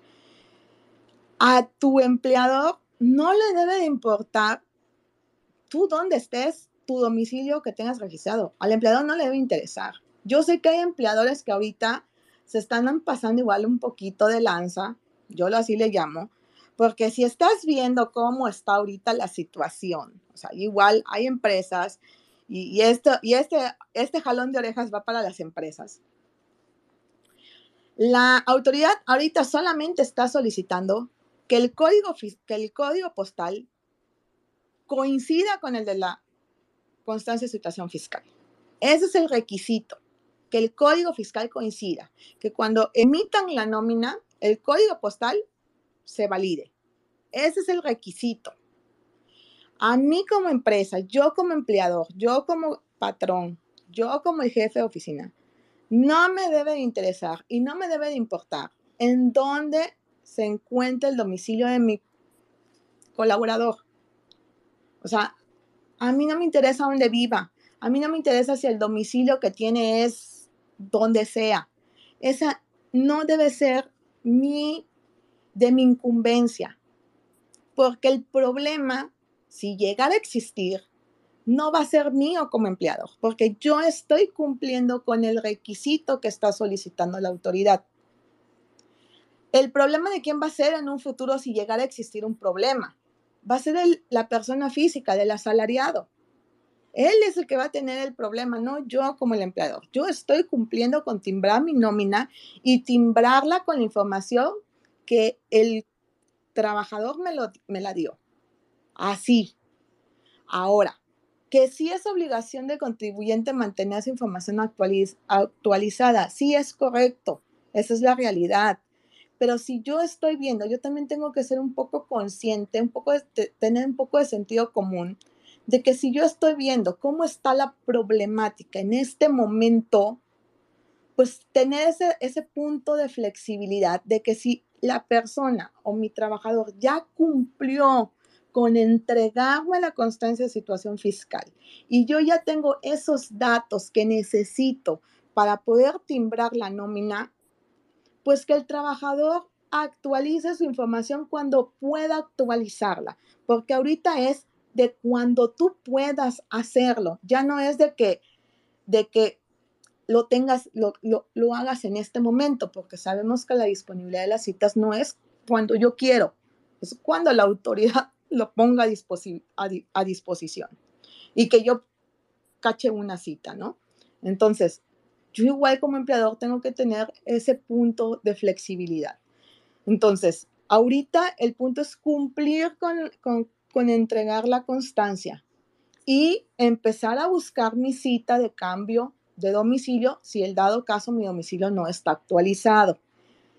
Pero eso ya vendrá en una segunda fase, ¿no? pero también como empleador yo debo tener esa conciencia, ¿no? De que a mí no me debe interesar. A mí lo que mi empleado, mi empleado haga fuera de, de mi empresa, a mí no me debe de, de, de, incumbir. Ese no, no es de mi importancia. Muchísimas gracias, en verdad. Mira, hay dos preguntas que, que tengo acá todavía, pero que sinceramente el tiempo no nos va a dar para que nos des esta gran visión que nos acabas, porque nos acabas de, de quitar una vendota. Te voy a comprometer en vivo a través de la señal de Generación FM a que me aceptes nuevamente otra invitación a platicar. ¿Qué dice Rosita? ¿Se puede o no se puede? Claro que sí, claro que cuentas conmigo. Sabes que son mis temas favoritos y todo lo que abone a una cultura fiscal ahí voy a estar en primera fila. Rosita quiere que paguemos impuestos y yo voy a seguir llorando por el pago de impuestos. Sí, la verdad, no es que paguemos impuestos, es que, tengamos, es que tengamos estoy, el conocimiento. Estoy de acuerdo, sabes que estoy de acuerdo con eso y estoy consciente, yo estoy al corriente con esa parte pero y estoy en contra de todos los que están informales, porque luego resulta que son, que son todos los, informales, que son todos los informales los que nos están fregando a los que sí estamos pagando y seguimos siendo poquitos los que mantenemos a todo. Y eso me siempre me ha encabritado y me ha hecho enojar sobremanera, porque a mí me quitan en mi sueldo un 35% y a los otros viven felices rascándose la panza y no pagan ni un un punto bien importante, ¿eh? La proporcionalidad del impuesto, ¿eh? Sí, eso falta, Rosita, falta. Te digo, esto da para otro space, para que se preparen y se y para otro programa de radio para que la gente se pique y estemos pendientes y entonces ya vuelve Rosita con el satánico. Oye, porque luego, luego resulta que si brincas de ganar cuatro pesos a ganar seis pesos, entonces ya no vas a pagar el 35, ya vas a pagar el 45. Dices, no, hay 45, Mari, no hay 45. No, no ¿eh? bueno, pero es un montón, Rosita, es un montón. Te quitan un chorro de lana. O sea, yo no soy contadora. Yo estoy hablando de lo que a mí me cobran. Y, o sea, Aquí Mari vino a hacer catarsis. Así. Sí, yo sí, Rosita, sí. Así como ayer tú estabas conmigo, Rosita, hoy, hoy estoy dándote yo la queja a ti. Sí. Oye, no, mira, si yo, mira, si sabemos y conocemos de las leyes, el, el, eh, uno de los principios de los impuestos, no me gusta llamar los impuestos, uno de los, no, uno de los principios de las contribuciones es la proporcionalidad y la equitatividad de estas. Entonces, los impuestos van en las personas físicas del 1.92% hasta el 35% y en el nuevo régimen fiscal van del 1% al 2.5%. Entonces, cuando hablamos de que pagamos muchos impuestos, ahí entramos como que se pone lúgubre la cosa. ¿Lo ¿Quieres decir que me van a cobrar menos? Rosita, ¿quieres decir que me van a cobrar menos? A ver, Lo podemos comprobar y lo podemos poner eh, Vamos a, revisar, Rosita, porque si me van a cobrar menos me conviene. Lo ya, exacto, lo podemos Porque luego aparte no puedo deducir tantas cosas. No, no, ya, ya no le sigo porque entonces nunca vamos a cerrar el programa. señores, me van a regañar, me van a regañar por hablar de más. Señores del SAT, no estamos en contra de ustedes. Estamos abriendo nuevas ventanas de oportunidad para que el SAT sea mucho mejor. Si ustedes en algún momento, señores del SAT, eh, llegan a escuchar el resonador, ya sea en el podcast, en Flowgin o donde ustedes quieran, lo que estamos haciendo es un ejercicio ciudadano para que ustedes tengan mayores ventanas y oportunidades. Después de esta este, sacudida, este, cuéntanos, Rosita. Ya casi nos vamos, ¿eh? Porque terminamos a las diez y media. Pues bueno, eh, ahora sí que cómo sobrevivir al satánico, pues estando bien con el satánico. Hacer pacto con el satánico. Cumpliendo con él para no invocarlo, cumpliendo, estando al día, eh, estando informados, la, información es poder, eh, estando al día, tener que cumplir, creo que es la fórmula mágica nos guste o no nos guste, es una obligación. Estemos o no de acuerdo, es una obligación. Yo siempre les digo, aunque ahí me lo critican y me regañan y me reclaman como si yo hiciera las leyes, pero es como nuestra, nuestra membresía por vivir en una sociedad. Y les digo a las personas, si no te gusta pagar impuestos, pues aíslate. aíslate por allá en un lugar, en una cueva, nada más procura que esa cueva no le pertenezca a alguien para que no tengas que también contribuir en el, en el Ay, Rosita, ten, cuidado porque ya hay dueña del sol, por eso hay que tener cuidado, ya nos van a cobrar. Ten cuidado, Vamos rápido con, antes de despedirnos a alguien. Vamos rápido con Tiene una pregunta Maggie. Maggie. Hola. Maggie, qué gusto saludarte, hermosa. Que seas muy breve porque nos vamos ya en unos minutitos. Como diría el jefe David, te doy dos minutos para que preguntes. Maggie, adelante. Yo soy profesionista con actividad empresarial, pero bueno, mi, actividad empresarial se ha visto muy mermada y ahorita vivo básicamente de, las plataformas, de algunas cosas que vendo a través de plataformas y de Airbnb. Y ahí te quitan el 17% y a veces hasta más. O, sea, si, si tomas el, en cuenta que también te quitan eh, como la. O sea, haz de cuenta que. ¿Cómo se llama esto? Retienen la parte del impuesto. Retienen. Sí, retienen la parte del impuesto que debería pagar el, que se hospeda.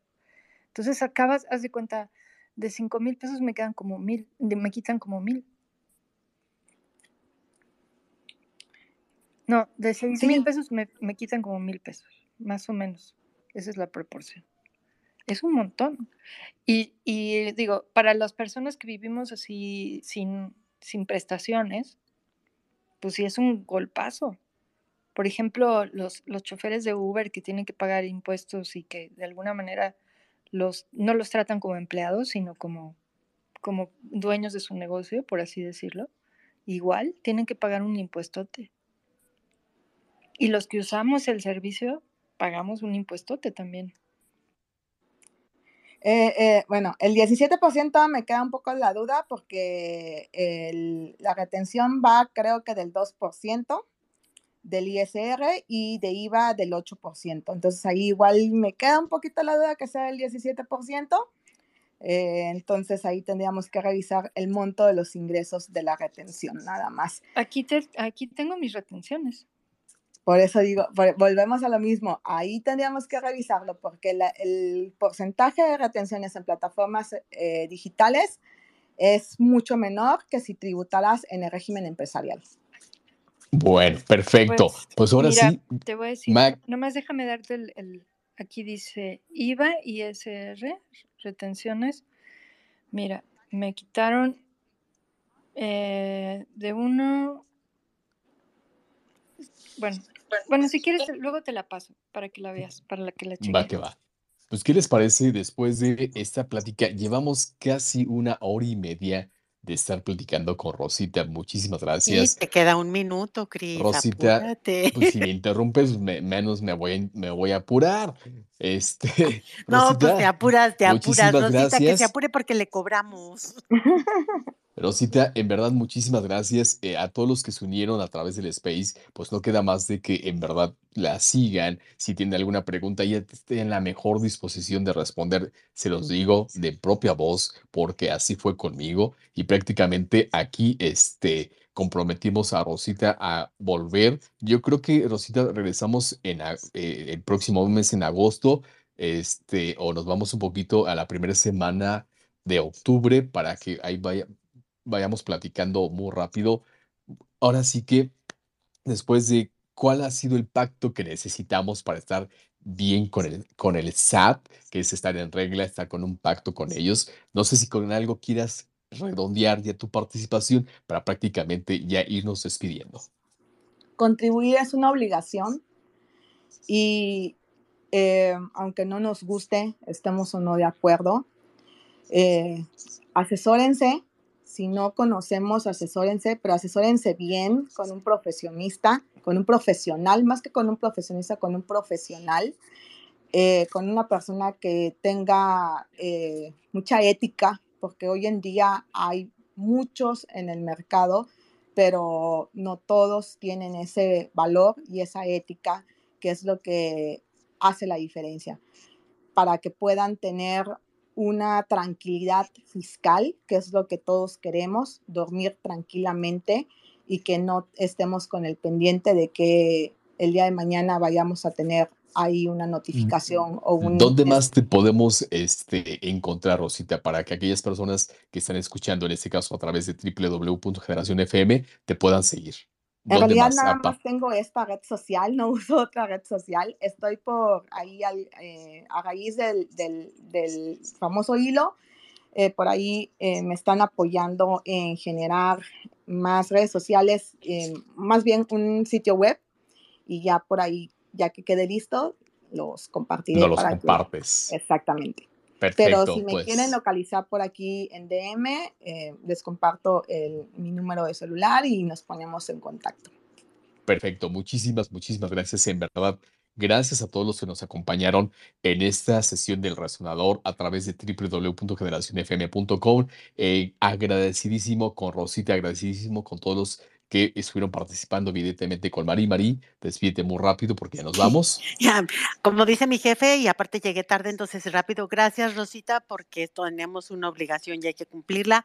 Aclaro, yo la cumplo fielmente y pago mis impuestos todo el tiempo y, y tengo mi contadora que hace mis declaraciones y todo. Y buenas noches. Y los esperamos en un space el sábado, que es un space con causa. Es un comercial que no está pagado. Muchísimas gracias. Muchas gracias. muchísimas, muchísimas gracias a todos. En verdad, abrazote bien fuerte. Este, recuerden que si ah, en este caso, que todo el resonador lo estamos transmitiendo a partir de las 21 horas Ciudad de México a través de www.generacionfm.com y evidentemente a través de mi perfil en Spaces. Así que si aquello, alguien que esté por acá abajo quiere el micro, eh, eh, al aire y demás, contáctenos porque estamos abiertos a hacer resonar lo que, tengan, lo que tengamos que hacer resonar. Y recuerden que si lo pueden creer, lo pueden crear. Que tengan muy, muy buenas noches. Excelente fin de semana. Soy su amigo servidor Cris Guadarrama y seguro, seguro nos estamos encontrando muy, muy pronto. Buenas noches. Chao, chao. Bye. Chao, chao. Bye, bye. Que descansen y dulces sueños.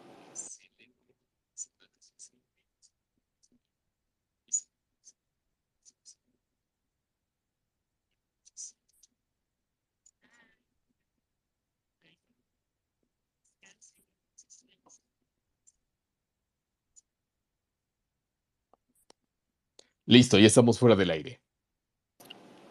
Listo. Ahora sí, por eso. Ahora sí ya pueden hablar todos para seguirle. Vamos a seguirle, al, vamos a seguirle al chisme. Ya nos despedimos formalmente. Ahora sí, Rosita, nos podemos agarrar a madres con quien quieran. Díganos si nos agarramos. Sí, no, pero yo sí tengo mi contadora, eso sí es cierto. Tengo mi contadora y pago mis contribuciones todo el tiempo, aunque me moleste y aunque lo que sea, siempre las pago, no tengo pero. Aquellos que se quedaron acá todavía con nosotros, muchísimas gracias. En la parte superior, en el NES de, eh, del Space, encuentran dos formas de, en este caso, de seguir disfrutando lo que viene siendo eh, este contenido que estamos haciendo a través de la estación de radio y evidentemente aquí en el Space. Pueden inscribirse a FlowGene o bien pueden suscribirse al podcast de El Resonador. El Resonador sale todos los lunes, así que estén muy pendientes porque toda esa charla que, que nos aventamos por acá y todas las charlas que vamos a tener en el resonador las vamos a estar cargando en las dos, este, eh, digamos, en las dos herramientas que tenemos para poder seguir eh, aprovechando este tan valiosísimo, pero valiosísimo en verdad, contenido que nos estuvo compartiendo hoy nuestra amigacha Super Twister Rosita. Rosita Fresita, es Rosita Fresita. Sí, entonces suscríbanse ya sea al Flowin o suscríbanse en este caso al podcast porque ahí vamos a estar metiendo cada, cada semana el, el ya queda mañana, eso ya queda prácticamente este, el, el, audio disponible.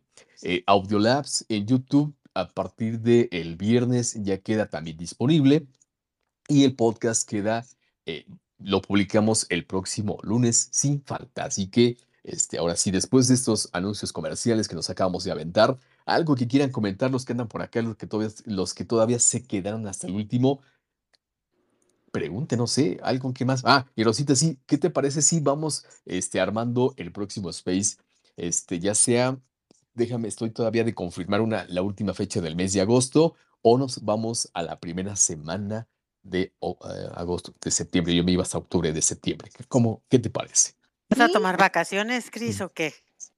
No, lo que pasa es que ya está la agenda de, de ya sé, vas a este tomar vacaciones en septiembre, por eso ibas a brincar septiembre, digo yo. Eh, yo creo que sí. Fíjate que sí nos íbamos a ir, pero ¿qué crees que nos íbamos a ir de, vacaciones? Pero eh, no puedo. De hecho, para octubre, bueno, para octubre, posiblemente para octubre ya hasta se tenga el proyecto de, de, de reforma 2023. Hombre, ¿Qué hacemos? ¿Nos aguantamos a octubre o volvemos a abrir en... en, se me hace, se me hace que, que, abrimos en septiembre y, en octubre. y, para, y para finales de octubre y lo retrasamos para finales de octubre. Finales para de octubre, que ver o principios de noviembre entre esas fechas posiblemente ya se tenga el anteproyecto. Para que, para que podamos hablar del, de los sustos que vienen para el año que entra. Sí, pero nada más regálenme, regálenme como dos semanas para leerlo porque son como 600 hojas, ¿eh? Oye, pero tú eres súper aplicada, hombre, traes la letra en, la punta de la lengua. Yo la verdad... Es que son este artículos muy comunes esos. Sí, yo... El 10, el 29, el el 20. Mira, Cris, los que son buenos contadores y estudian la carrera y saben de eso, eh, los tienen que saber. Los que le dicen que son, que son arrastra lápiz, pues ahí ya es otro negocio, ahí es la diferencia. Sí. Por ejemplo, ahorita lo que está diciendo Maggie, ya se fue Maggie, por ejemplo, pues me dijo 17%, no. no tenía el dato así, o sea, no, no lo quise decir porque no lo tenía exacto. Pero ya, ya ahorita ya lo tengo exacto.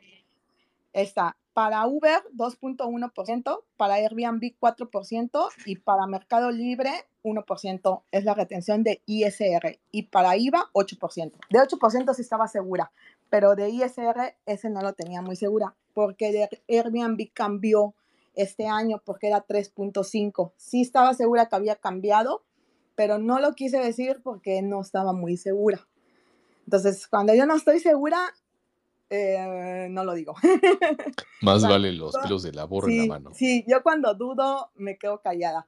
Por eso dije, ay, me cuesta trabajo 17% porque es muy alto. Pero este, ahorita ya, ya me fui a, la, a la, ley y es más bien a la, a la miscelánea y está 2.1 eh, Uber, 4 Airbnb y 1 Mercado Libre. Y que sí tiene que hacer eh, en, tu pago provisional ya, ya haces la acumulación del ingreso y ahí ya pagas la diferencia, porque sí tienes que pagar la diferencia eh, de acuerdo a la tabla en la que quedes, pero ya pagaste una parte del impuesto. Ay, ni me digas eso de la diferencia, es horrible, horrible, horrible, complicado, en verdad. Sí, la diferencia yo la sufrí y no sabes, me choca, me choca. Sí, lo que pasa es que aquí, aquí ya, ya bueno, ya que estamos aquí en Petit Comité y en, confianza, en Petit Comité. Bueno, eso para, entonces para quitarlo del podcast. Ajá, ya, ya. Para hacer la edición entonces ahí. No, lo que sucede es que, ¿cuál es la diferencia cuando acuden a un contador un contador que sí sabe con ética. No me gusta hablar mal de mis colegas, pero con un contador con experiencia. Un contador que tiene experiencia. No es lo mismo una persona que solamente te hace un cálculo, yo les llamo calculadoras fiscales. No es lo mismo una calculadora fiscal a una persona que te diseña una estrategia. O sea, una persona que te diseña una estrategia es la persona que te dice, a ver, yo siempre les digo a mis clientes, haz de cuenta que yo soy el sacerdote y tú eres el que se viene a confesar.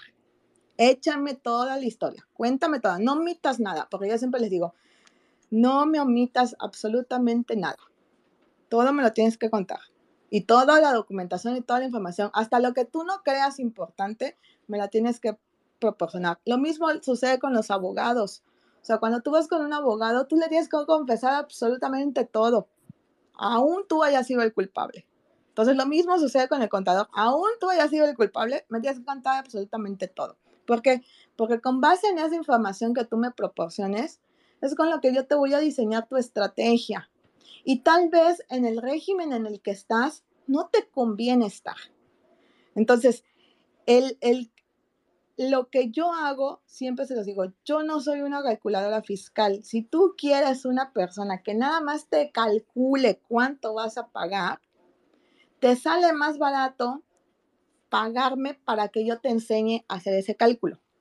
Mejor págame, te enseño a calcularlo y ya tú cada mes lo haces. Pero nada más tengo ciencia de que no vas a tener ninguna estrategia. O sea, nada más vas a bajar tus ingresos, vas a bajar tus gastos, si es que tuviste, y si es que son deducibles, si son válidos, y lo que te salga a pagar, o, o si no te sale a pagar por suerte, es lo que te va a tocar pagar. Ahora. Y eso, eso también va de la mano con cómo estás dada de alta, porque también ya ves que está la declaración, el régimen ciego y el régimen no sé qué, o sea, de, esas de, por arrendatario y por diferentes cosas. O sea, sí, el régimen ciego donde prácticamente no puedes deducir nada. Sí, entonces es así como que dices tú, pues por un lado sí, pero por otro lado no, entonces es un rollo y, y ahí dices tú, pues te la avientas, ¿no? Sí, entonces ¿por qué siempre les aconsejo que vayan con un contador, que van, pero con un contador con ética? Porque hoy en día igual hay personas que se hacen llamar contadores y con trabajo tienen la prepa. Entonces, con un contador que tenga ética, con un profesional, porque no es lo mismo un profesionista que un profesional. Un profesionista es una persona que ostenta un título. Oye, oye, y, con eso, a ver, ahorita sí, este, ese es un super hack. ¿Cómo es que detectamos a esos dos? Ay, Dios, ¿Cómo lo detectas? a ver, échate. Es una muy eh, véngase, véngase. Ahora sí, se puso candente esta cosa. Esa es una excelente pregunta. ¿Cómo la detectas? Siempre es eh, que sea, obviamente, que haya estudiado en una universidad. No necesariamente tiene que ser X universidad, simplemente que haya ido a la universidad. Con que haya ido a la universidad ya es suficiente. Eh, te das cuenta en la manera en cómo te explica si tú llegas con una persona y desde la entrada, de, entrada, ya te empieza a decir palabras que no entiendes, para mí esa persona, no. O sea, no, los tiene que poner muy digeribles, porque si de repente te, te, viene con unos tecnicismos que no, sabes que prácticamente, digo, yo como neófito en el asunto, a mí si me empiezan a, hablar así en, este, muy rebuscadamente técnicamente, pues puede pasar dos cosas. O no le entiendo absolutamente ni más, o definitivamente le creo. Exactamente. Y, y, por eso lo hacen, para que le creas, para que le creas de que sabe. ¿Sí me explico? Lo hacen para, con esa intención, para que digas, ay, si sabe mucho, ve cómo habla, ¿no? Eh, otro es que te explique lo que va a hacer. O sea, que te explique qué es lo que va a hacer. O sea, qué es eso que va a diseñar contigo. ¿Cómo lo va a hacer? Otra, que te entregue la documentación, que haga un contrato de servicios contigo.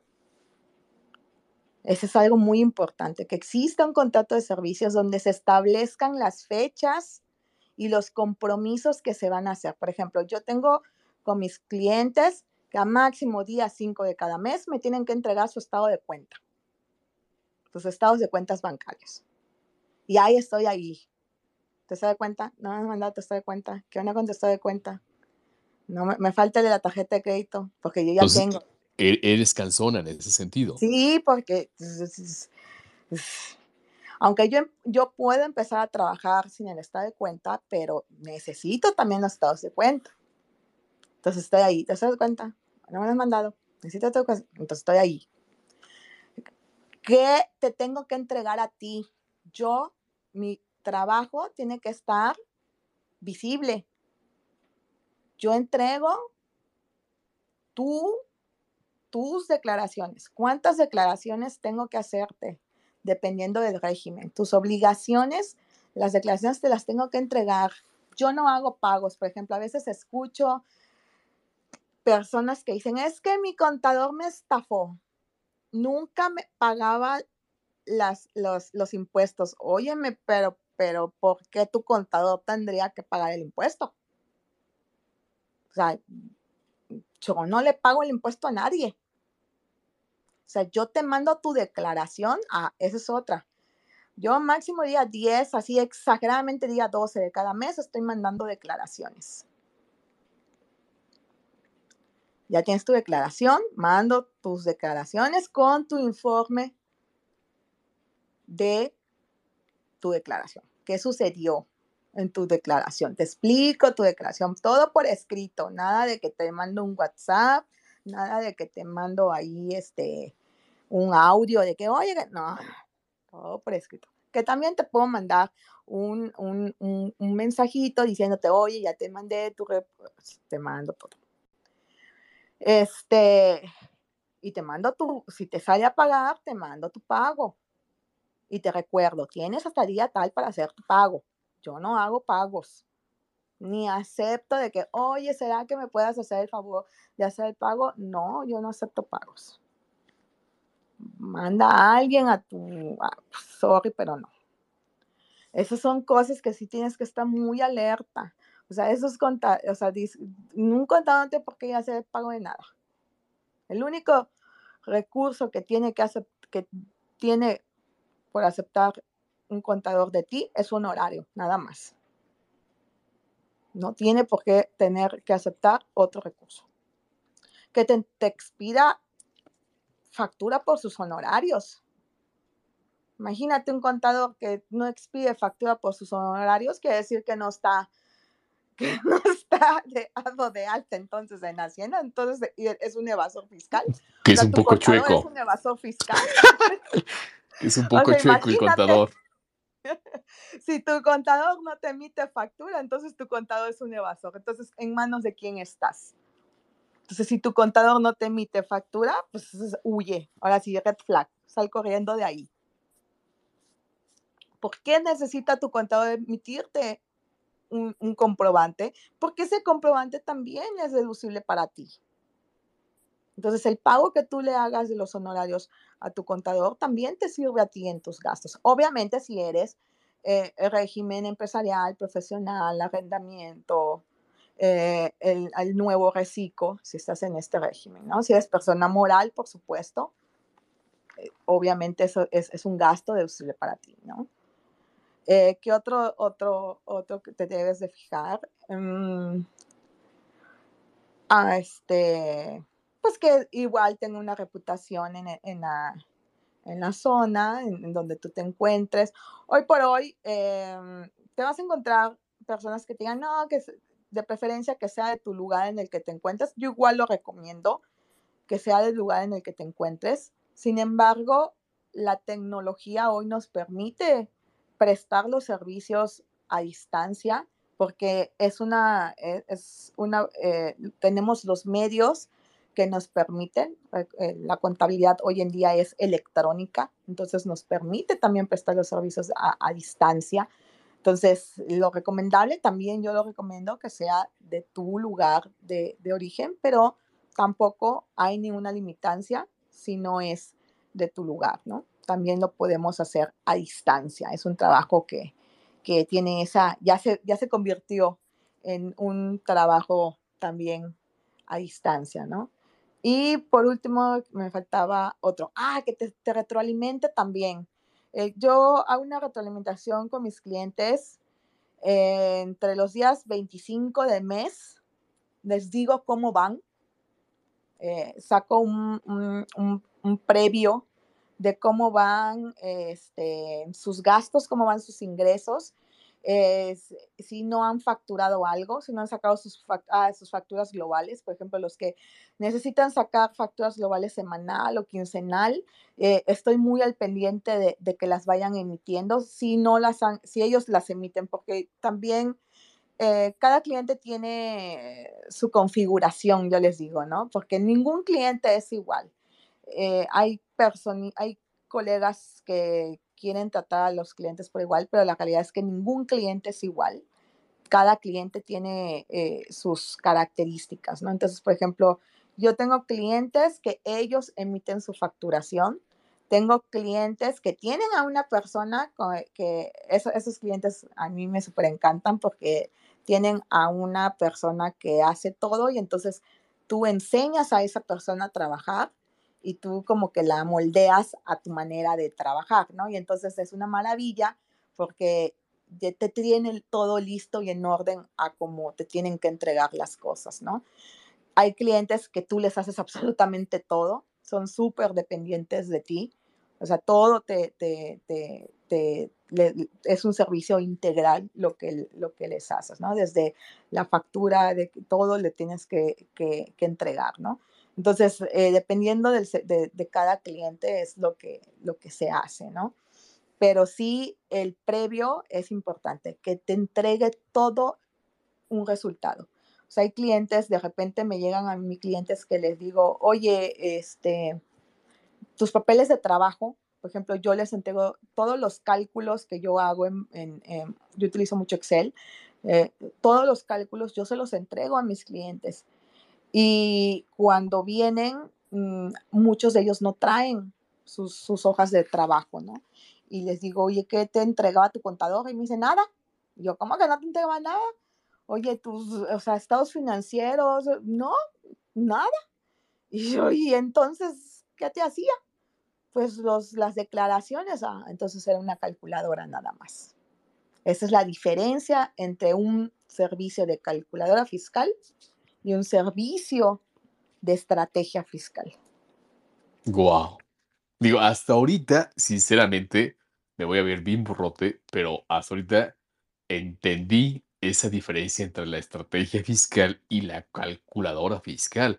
O sea, aquí a los que andan todavía por acá, que si quieren tener buen pacto con el satánico, definitivamente contacten a, a Rosita y contrátenla, porque la neta es que nos a mí me acaba de abrir los ojos tremenda, tremendamente. Ma, ¿qué pasó? Cuéntanos. Ahí tienes tu marita levantando, no te vayas a. Perdón, ya estoy aquí de regreso dando lata. Dale, dale. Este, no, bueno, yo la verdad siempre he sido muy, eh, muy, ¿cómo te diré? Muy estricta con lo de los impuestos. Siempre pago contador, aunque yo no coma. Hay meses que yo no como, pero mi contador sí. Así de estricta soy pero, o sea, sí veo que hay algunas cosas que no es, o sea, no sé, yo hago muchísimo trabajo. Por ejemplo, me pide que le haga una relación de todos mis ingresos, ¿no? Y se la tengo que dar junto con todas las facturas del mes, junto con mis estados de cuenta, y esto es mensualmente. Yo no sé si, si realmente tengo que hacer ese trabajo porque... No, el ex me decía, no manches, entonces ¿para qué le pagas? Tú le estás haciendo la chamba. Tú le estás haciendo la chamba, es un, es un contador calculadora. y tú le estás haciendo la chamba, porque él no tiene entonces ningún programa, no tiene ningún programa entonces. Él no invierte entonces en ningún programa, porque aparte nosotros invertimos. O sea, yo tengo eh, dos, tres, o sea, si estoy viendo, de hecho estoy en mi computadora, entonces te digo cuánta paquetería tengo contratada. Uno, dos, tres, cuatro, cinco, seis, siete paqueterías contratadas. Es una inversión que tú tienes que hacer para brindar el servicio a tus clientes. Entonces, esos, esos contadores calculadora no, no invierten en paqueterías. Entonces, si tienes que hacer una inversión también, porque es el servicio que tú prestas. Si tú, si tú te promueves como, como una eficiencia y una, y una estrategia, tú también tienes que invertir. Y, y eso sin incluir las capacitaciones. Todavía en junio eh, eh, pagamos capacitación y cuando pagamos capacitación pagamos a todos capacitación. Nos capacitamos todos. Entonces, y las capacitaciones no, no, no son, no son tan cero de ser económicas. Entonces, sí, no, o sea, yo también, yo también como traductora me mantengo al día. O sea, yo, por ejemplo, ahorita estoy estudiando un, un este, diplomado de traducción jurídica que me cuesta casi tres mil pesos al mes. No está, no está barato y, y solamente tengo este, dos horas de clase a la semana, o sea, son ocho, ocho horas al mes por tres mil pesos y, me, me, mantengo, me trato de mantener al día. Digo, no solo en eso, sino en todo lo que hago. Entonces, ahorita sí ya, cuando te oí decir eso, dije, no manches, le estoy haciendo la chamba. Y de hecho tú no tienes por qué entregar ninguna relación de ingresos, porque para eso entregas eh, el estado de cuenta. Eh, los ingresos yo los obtengo de tu portal. Ahora, lo, lo, que pasa también es que yo, yo tengo dos cuentas y a veces, a veces paso, o sea, me transfiero dinero de una cuenta a la otra. Entonces, no sé si eso de repente pueda confundir. Entregas los dos al SAT. ¿No? No, porque son eh, cuentas tuyas. Las cuentas están a tu nombre, ¿no? Claro, sí, sí, totalmente. No hay ningún problema. Si el ingreso, aquí em, el tema es el origen del ingreso. Si el origen del ingreso está firmemente identificado, no hay ningún problema. Pero, por ejemplo, hay personas, y lo hacen, ¿eh? O sea, lo que voy a decir es un caso de la vida real y de muchos. Personas que reciben su pago y desconfían del banco. Entonces van o no quieren estar dando muchas vueltas al cajero. Pueden ser muchos motivos. Entonces van el día del pago, día 15, que ya va a ser dentro de unos cuantos minutos, horas. Van al banco y retiran todo su efectivo o lo que te pueda dar el cajero ese día. Lo retiran todo utilizan su efectivo, compran, pagan, bla, bla, bla, bla, y les sobran 500 pesos o 1000 pesos. Y pues para que no se lo gasten o lo puedan ahorrar, van a los 3, 4, 5 días y depositan en la misma cuenta o en otra cuenta, diferente cual sea la cuenta, depositan ese efectivo, ya en efectivo, lo depositan en la cuenta. Ahí sí tenemos un problema. Porque aunque está identificado, tú tienes identificado que fue producto de tu ingreso, de tu salario o de tu, generalmente es en los asalariados, producto de tu salario, aunque está identificado, ya lo convertiste en efectivo y ya fuiste a un banco y lo depositaste en efectivo. Entonces ahí ya se convierte o posiblemente se convierta a futuro en un problema. porque entonces ahí tú estás acumulando un ingreso no identificado como efectivo. Eso que estás diciendo justo le pasó a un amigo que tiene, que, que pues es como de la vieja guardia, es bastante más grande que yo, y no confía en las transferencias. Entonces se estaba, se estaba haciendo eso, sacando efectivo de una cuenta y depositándolo en otra, pero en efectivo. Y, de, y le llegó una multota y sigue ahorita en litigio. Sí, porque lo convertiste en efectivo. Y tú me vas a decir, pero es que es mi mismo salario, sí, pero lo transformaste en efectivo. Y en el banco, el banco recibió efectivo. Y si algo tiene el efectivo, es que no se identifica su procedencia. No se puede rastrear de dónde provino ese efectivo. Tú me podrás jurar y perjurar que lo obtuviste de donde fuiste al cajero, pero tiene que entrar en un juicio y pedir las cámaras al banco y demostrar que si fuiste al cajero. O sea, tiene que entrar en un juicio. Y es, es un gasto que se te genera, no nada más en dinero, sino en tiempo. Y qué necesidad pasar por ese tema, ¿no? Entonces, aquí vuelvo a lo que mencionaba hace tiempo. El tema radica en un desconocimiento, en una ignorancia de, de, de que no sabemos manejar nuestros temas fiscales, nuestros temas tributarios. Yo sé que nos enojan los impuestos, yo sé que nos enoja pagar impuestos. Y, y, y, lo, y lo, mencionaba hace en, algunos, en algún espacio, y te voy a poner una situación de lo que decía Mari. Decía, no, es que si yo viera los servicios no me molestaría pagar impuestos. No es cierto. Te voy a decir por qué no es cierto. Te voy a poner un ah, caso. yo no fui. yo no fui. No, no, no tú, Maggie, Mari. Mari. Yo, ah, yo fui, yo fui, yo fui, yo fui. Mari, fue Mari. Te voy a poner un caso de Alemania. En Alemania hay un programa social donde les dan un, un, este, un, un dinero, una beca, si lo quieres llamar así, es un programa social. Les dan a las parejas por tener hijos. O sea, tienes hijos, te dan dinero. Y entonces hay familias que pues viven de esos programas sociales y están teniendo hijos. Tienen tres, cuatro, cinco, seis, siete hijos. De hecho, eh, hay personas que ya está, viven de eso, tienen canales de YouTube, cuentas de TikTok. Se dedican a pie de cría prácticamente. Sí, porque el gobierno les da programas. Tiene una razón de ser el programa social, ¿eh? no es porque sí, tiene una razón de ser. ¿Por qué?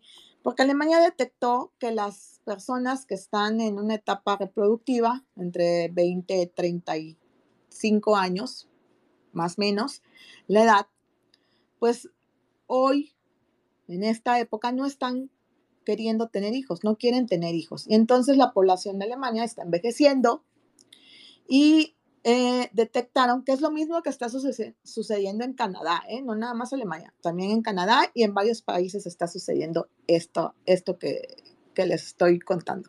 Casi toda la Unión Europea, Rosita. Entonces, ¿qué está sucediendo?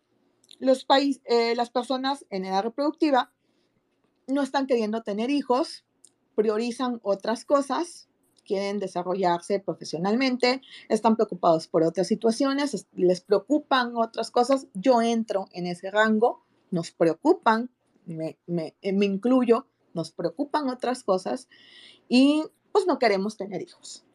Y entonces, ¿qué sucedió? En un estudio que hicieron eh, los alemanes, se dieron cuenta de que en unos 20 años, 10, 20 años, la población va a estar envejecida y no va a haber jóvenes trabajando porque no van a haber niños, hoy en día no están naciendo niños y no van a haber jóvenes que estén trabajando y entonces van a tener una población envejecida y no van a tener gente produciendo, o sea, trabajando.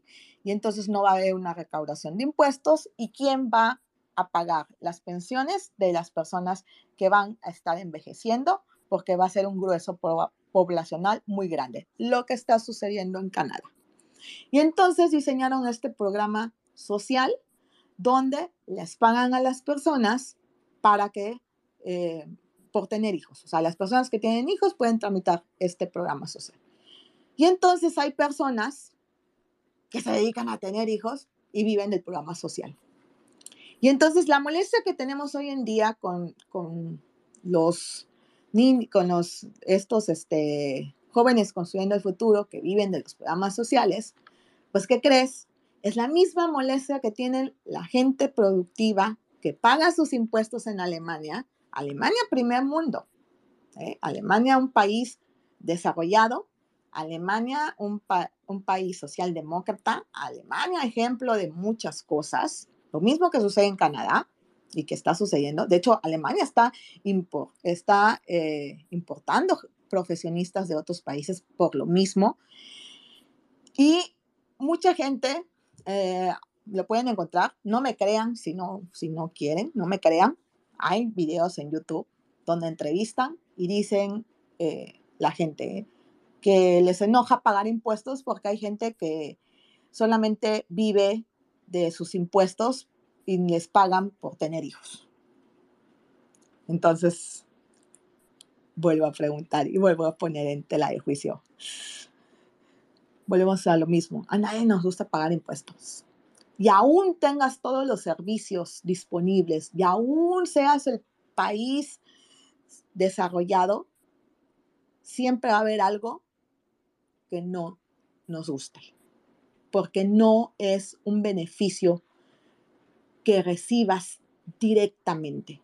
Pero si tú le preguntas a la familia que está recibiendo esos incentivos por tener hijos, hay también entrevistas de esas personas que están teniendo 5, 6, 7, 8, 10 hijos y dicen, es que yo estoy criando a hijos y yo me estoy sacrificando hoy para criar a los niños que van a encargarse de las pensiones tuyas cuando tú mañana seas un anciano.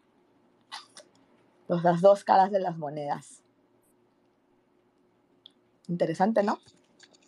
Mucho, muy interesante, en verdad. Digo, cuando se plantean desde esos aristas, desde esos, cuando se ven las cosas desde esas desde esos prismas, pues prácticamente sí, sí te pones a reflexionar mucho, pero mucho más y, y, te pones un poquito a, detener a lo mejor ese comentario o el comentario incendiario que de repente aventamos y, te pones a reflexionar muchas más cosas allá Qué buena plática. Llevamos ya casi dos horas con seis minutos.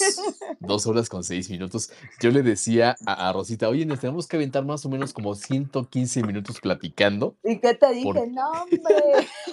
Esto da para más. ¿Y qué te dije? No, hombre, no te preocupes. Oye, y, es que aparte, este, te encanta la lengua, ¿verdad?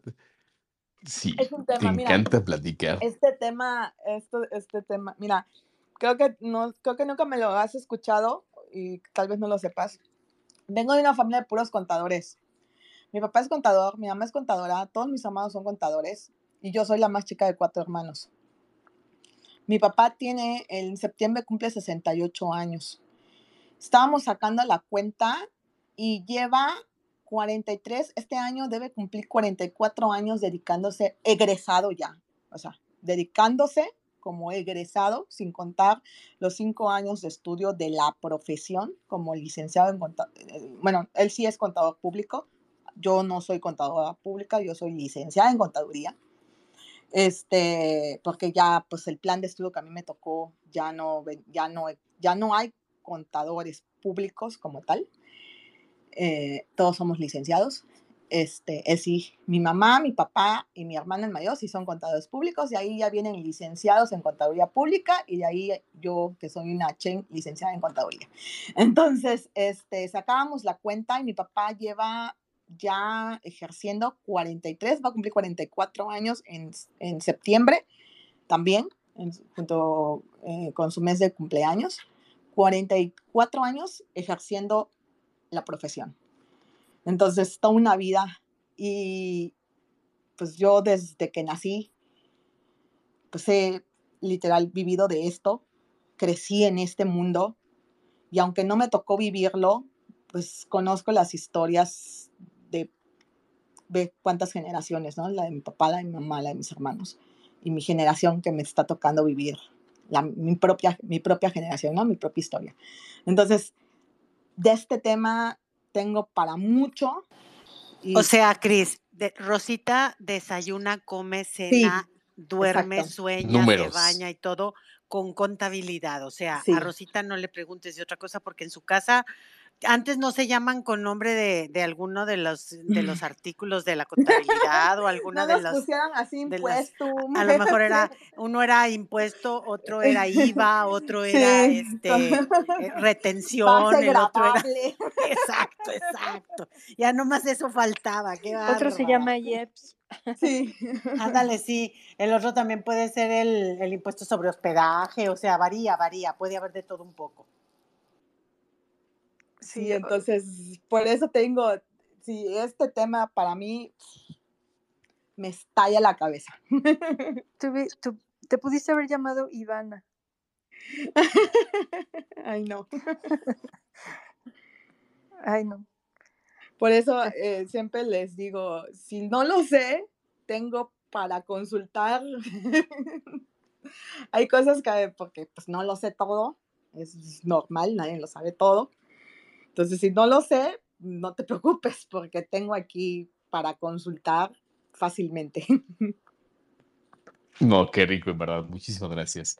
Este, Rosita, neta que creo que como te lo decía y te lo decía cuando estábamos preparando el space, es cuando comienzas a hacer resonar las cosas y que más gente se, se entera de lo que uno hace y que puedes ayudar a la gente con lo que uno hace, eso no tiene precio. Y por eso yo te agradezco enorme, enormemente que hayas aceptado la, la provocación de, estar por acá eh, en estos experimentos que estamos haciendo de transmisiones híbridas. Y pues como les decía, aquí vamos a hacerlo razonar lo más eh, posible que se pueda. Lo vamos a hacer en Flowgene, lo vamos a hacer en el podcast, lo vamos a hacer en YouTube. Así que esto, este, en algunos días va a estar inundando. Ojalá que se sigan, este, pues, uniéndose a las sesiones del resonador. Y pues, sinceramente, yo creo que ustedes traen mucha pila todavía de platicar, pero su servidor ya, este, se tiene que ir a dormir. Entonces, ya es, que, es que han de saber, han de saber que estamos convalecientes de COVID. Diles, Cristian, diles. Sí, sí, Estamos convalecientes, todos convalecientes de COVID. La esposa de Cris, su niño, mi hija, yo, todos nos contagiamos. O sea, a pesar de estar en ciudades diferentes, como hablamos todo el tiempo, yo creo que nos contagiamos por el teléfono. A mí se me hace. Ahí hubo algo pues igual aquí me contagiaron, ¿no? Aquí, se, aquí igual todos se contagiaron, yo corrí con suerte. Se me hace que nos contagiamos por ahí, se me hace, yo creo, yo digo, yo digo. Yo no me contagié, pero aquí todos se contagiaron también, todos. Hasta los, hasta los minions se contagiaron. No. Así que no bajen la guardia, neta, en serio. Pónganse. Y no es una gripita, no es una gripita, se siente de la fregada. Sí, se siente de la fregada, neta, neta, neta, en verdad. Y pues bueno, señores, señoritas, caballeros, damitas, ¿qué les parece si por hoy vamos cerrando el telón, vamos cerrando, en este caso el space, dejamos la provocación aquí con Rosita para que yo creo que regresamos ya sea la última semana de agosto o la primera de septiembre, para que ahí seguimos madurando cuándo podemos volver a platicar porque se quedaron dos, tres preguntas muy buenas ahí la, en, la chistorra que, queriéndose salir. Entonces, ¿qué te parece si vamos haciendo eso? Y por lo pronto, yo les deseo que tengan una excelente noche. No sé si se quieren despedir antes de que vaya, ya vayamos este, cerrando ahora sí. Solo antes de despedirme, me da mucha risa que digas chistorra, porque se, se dice chistera. Ah, es que es que la chistorra. La chistorra es como un chorizo español. Sí. Ah, pero es que después te contaré esta, esa, esa porque yo digo chistorra. Ya después les contaré. Ya ves que uno tiene sus expresiones. Ok, ok, claro. Pero ya después les contaré. Yo sí, yo sí voy a decir buenas noches, ya llegó el señor de los sueños y ya es hora de irnos a dormir. Y con tanto número, no sé si voy a tener pesadillas con mi contadora, ¿eh, Rosita? Ya mañana te contaré. claro que sí, ahí está mi DM abierto. Eh, siempre, eh, cualquier duda, cualquier pregunta, siempre las resuelvo. ¿eh? Este, siempre trato de estar contestando sus dudas, sus preguntas. Eh, siempre estoy disponible. Siempre les digo, cuando me dicen, ¿te puedo hacer una consulta sin honorarios? La verdad es que las respondo sin honorarios. No hace falta que me, que me, lo, que me lo digan. Las respondo con mucho gusto y con mucho, y con, y con, con todo, y con, en serio, se las respondo sin ninguna, sin ninguna intención más que de ayudarles, ¿no? Y ya... es un eslogan. Sí. Si quieren contar, cuenten con Rosita. Sí, y ya si de ahí necesitan una mayor, un mayor apoyo, pues ahí ya pues nos podríamos poner de acuerdo después, ¿no? O sea, si ya lo requieren, ¿no? Este, pero mm. sus dudas siempre las respondo, ya sea por, por tweet o por DM, mi DM está abierto les respondo todas las preguntas, me sigan o no me sigan, ¿eh? No, no soy así de que, ay, no me sigues, no te contesto. No, no, no. Les respondo a todos, trato de responderles a todos porque yo sí tengo muy, muy, muy, sí estoy muy comprometida, sí tengo una visión de, de, de una cultura fiscal, porque creo que nos hace falta mucho. Y como les decía, les invierto la pregunta. Si yo cumplo, tengo el poder de exigir. Sin duda, muchísimas. Me quedo con eso. ya, ahora sí te quedaste con eso. Con no, sí, se lo compro, pero también da coraje, carajo, porque. No, pues es que no hagas coraje. No, acuérdate que el que se enoja. No, acuérdate que el que se enoja pierde. Entonces, no, y no siempre, Y no siempre. Tú no estuviste en el space de psicología. El que se enoja pierde. No siempre, no siempre. Hay que tener cuidado. Pues, ¿qué les parece? No, no te la pes, mami, no. No, ah, y fíjense que precisamente el próximo episodio del Resonador va a ser con el Cuarteto de Locura. Va a estar muy bueno, así que ese Cuarteto de Locura sí que está de locura, ¿eh? Sí. Ahí está bien divertido. Y el, y el padrino del cuarteto es Cristian, o sea, eso es lo que tú no sabes. Aquí es un, es, es un equipo completo. Cristian es el que bautizó al cuarteto y entonces este, pues vamos a hacer el estreno total. Ya hasta tenemos logotipo y toda la cosa. Ay, qué padre. Pues bueno, señores, señoritas, amitas y caballeros, muchísimas gracias por pasarse, en verdad. Yo espero que se la hayan pasado así riquísimo como yo me la pasé, porque en verdad estuvo súper interesante todo lo que nos compartiste, Rosita. Y como les decíamos, si quieren volver a disfrutar todo el contenido de la plática que tuvimos hoy en el Razonador, lo pueden hacer a través de suscribirse al Flowin o bien suscribirse al podcast de El Resonador, que este episodio va a salir el próximo lunes. Así que muy buenas noches, que tengan una rica noche de jueves. Siguen contemplando la luna porque sigue siendo visible esa luna del ciervo y está muy padre. Así que platíquenle lo que le quieran platicar hoy por la noche. Rosita, un abrazote bien fuerte, María. Gracias, Cris. Vámonos, vámonos por una cheve y a ver la luna. ¿Qué tal, eh? No, yo no puedo tomar cheves ahorita. No puedo, no me sí, Sí, puede, sí puede, sí puede, Chihuahua. Bueno, está bien. Claro que puede, sí. Haz caso, tú hazme caso. Ahora, pues, ya está. Buenas noches, que tengan una rica noche de jueves.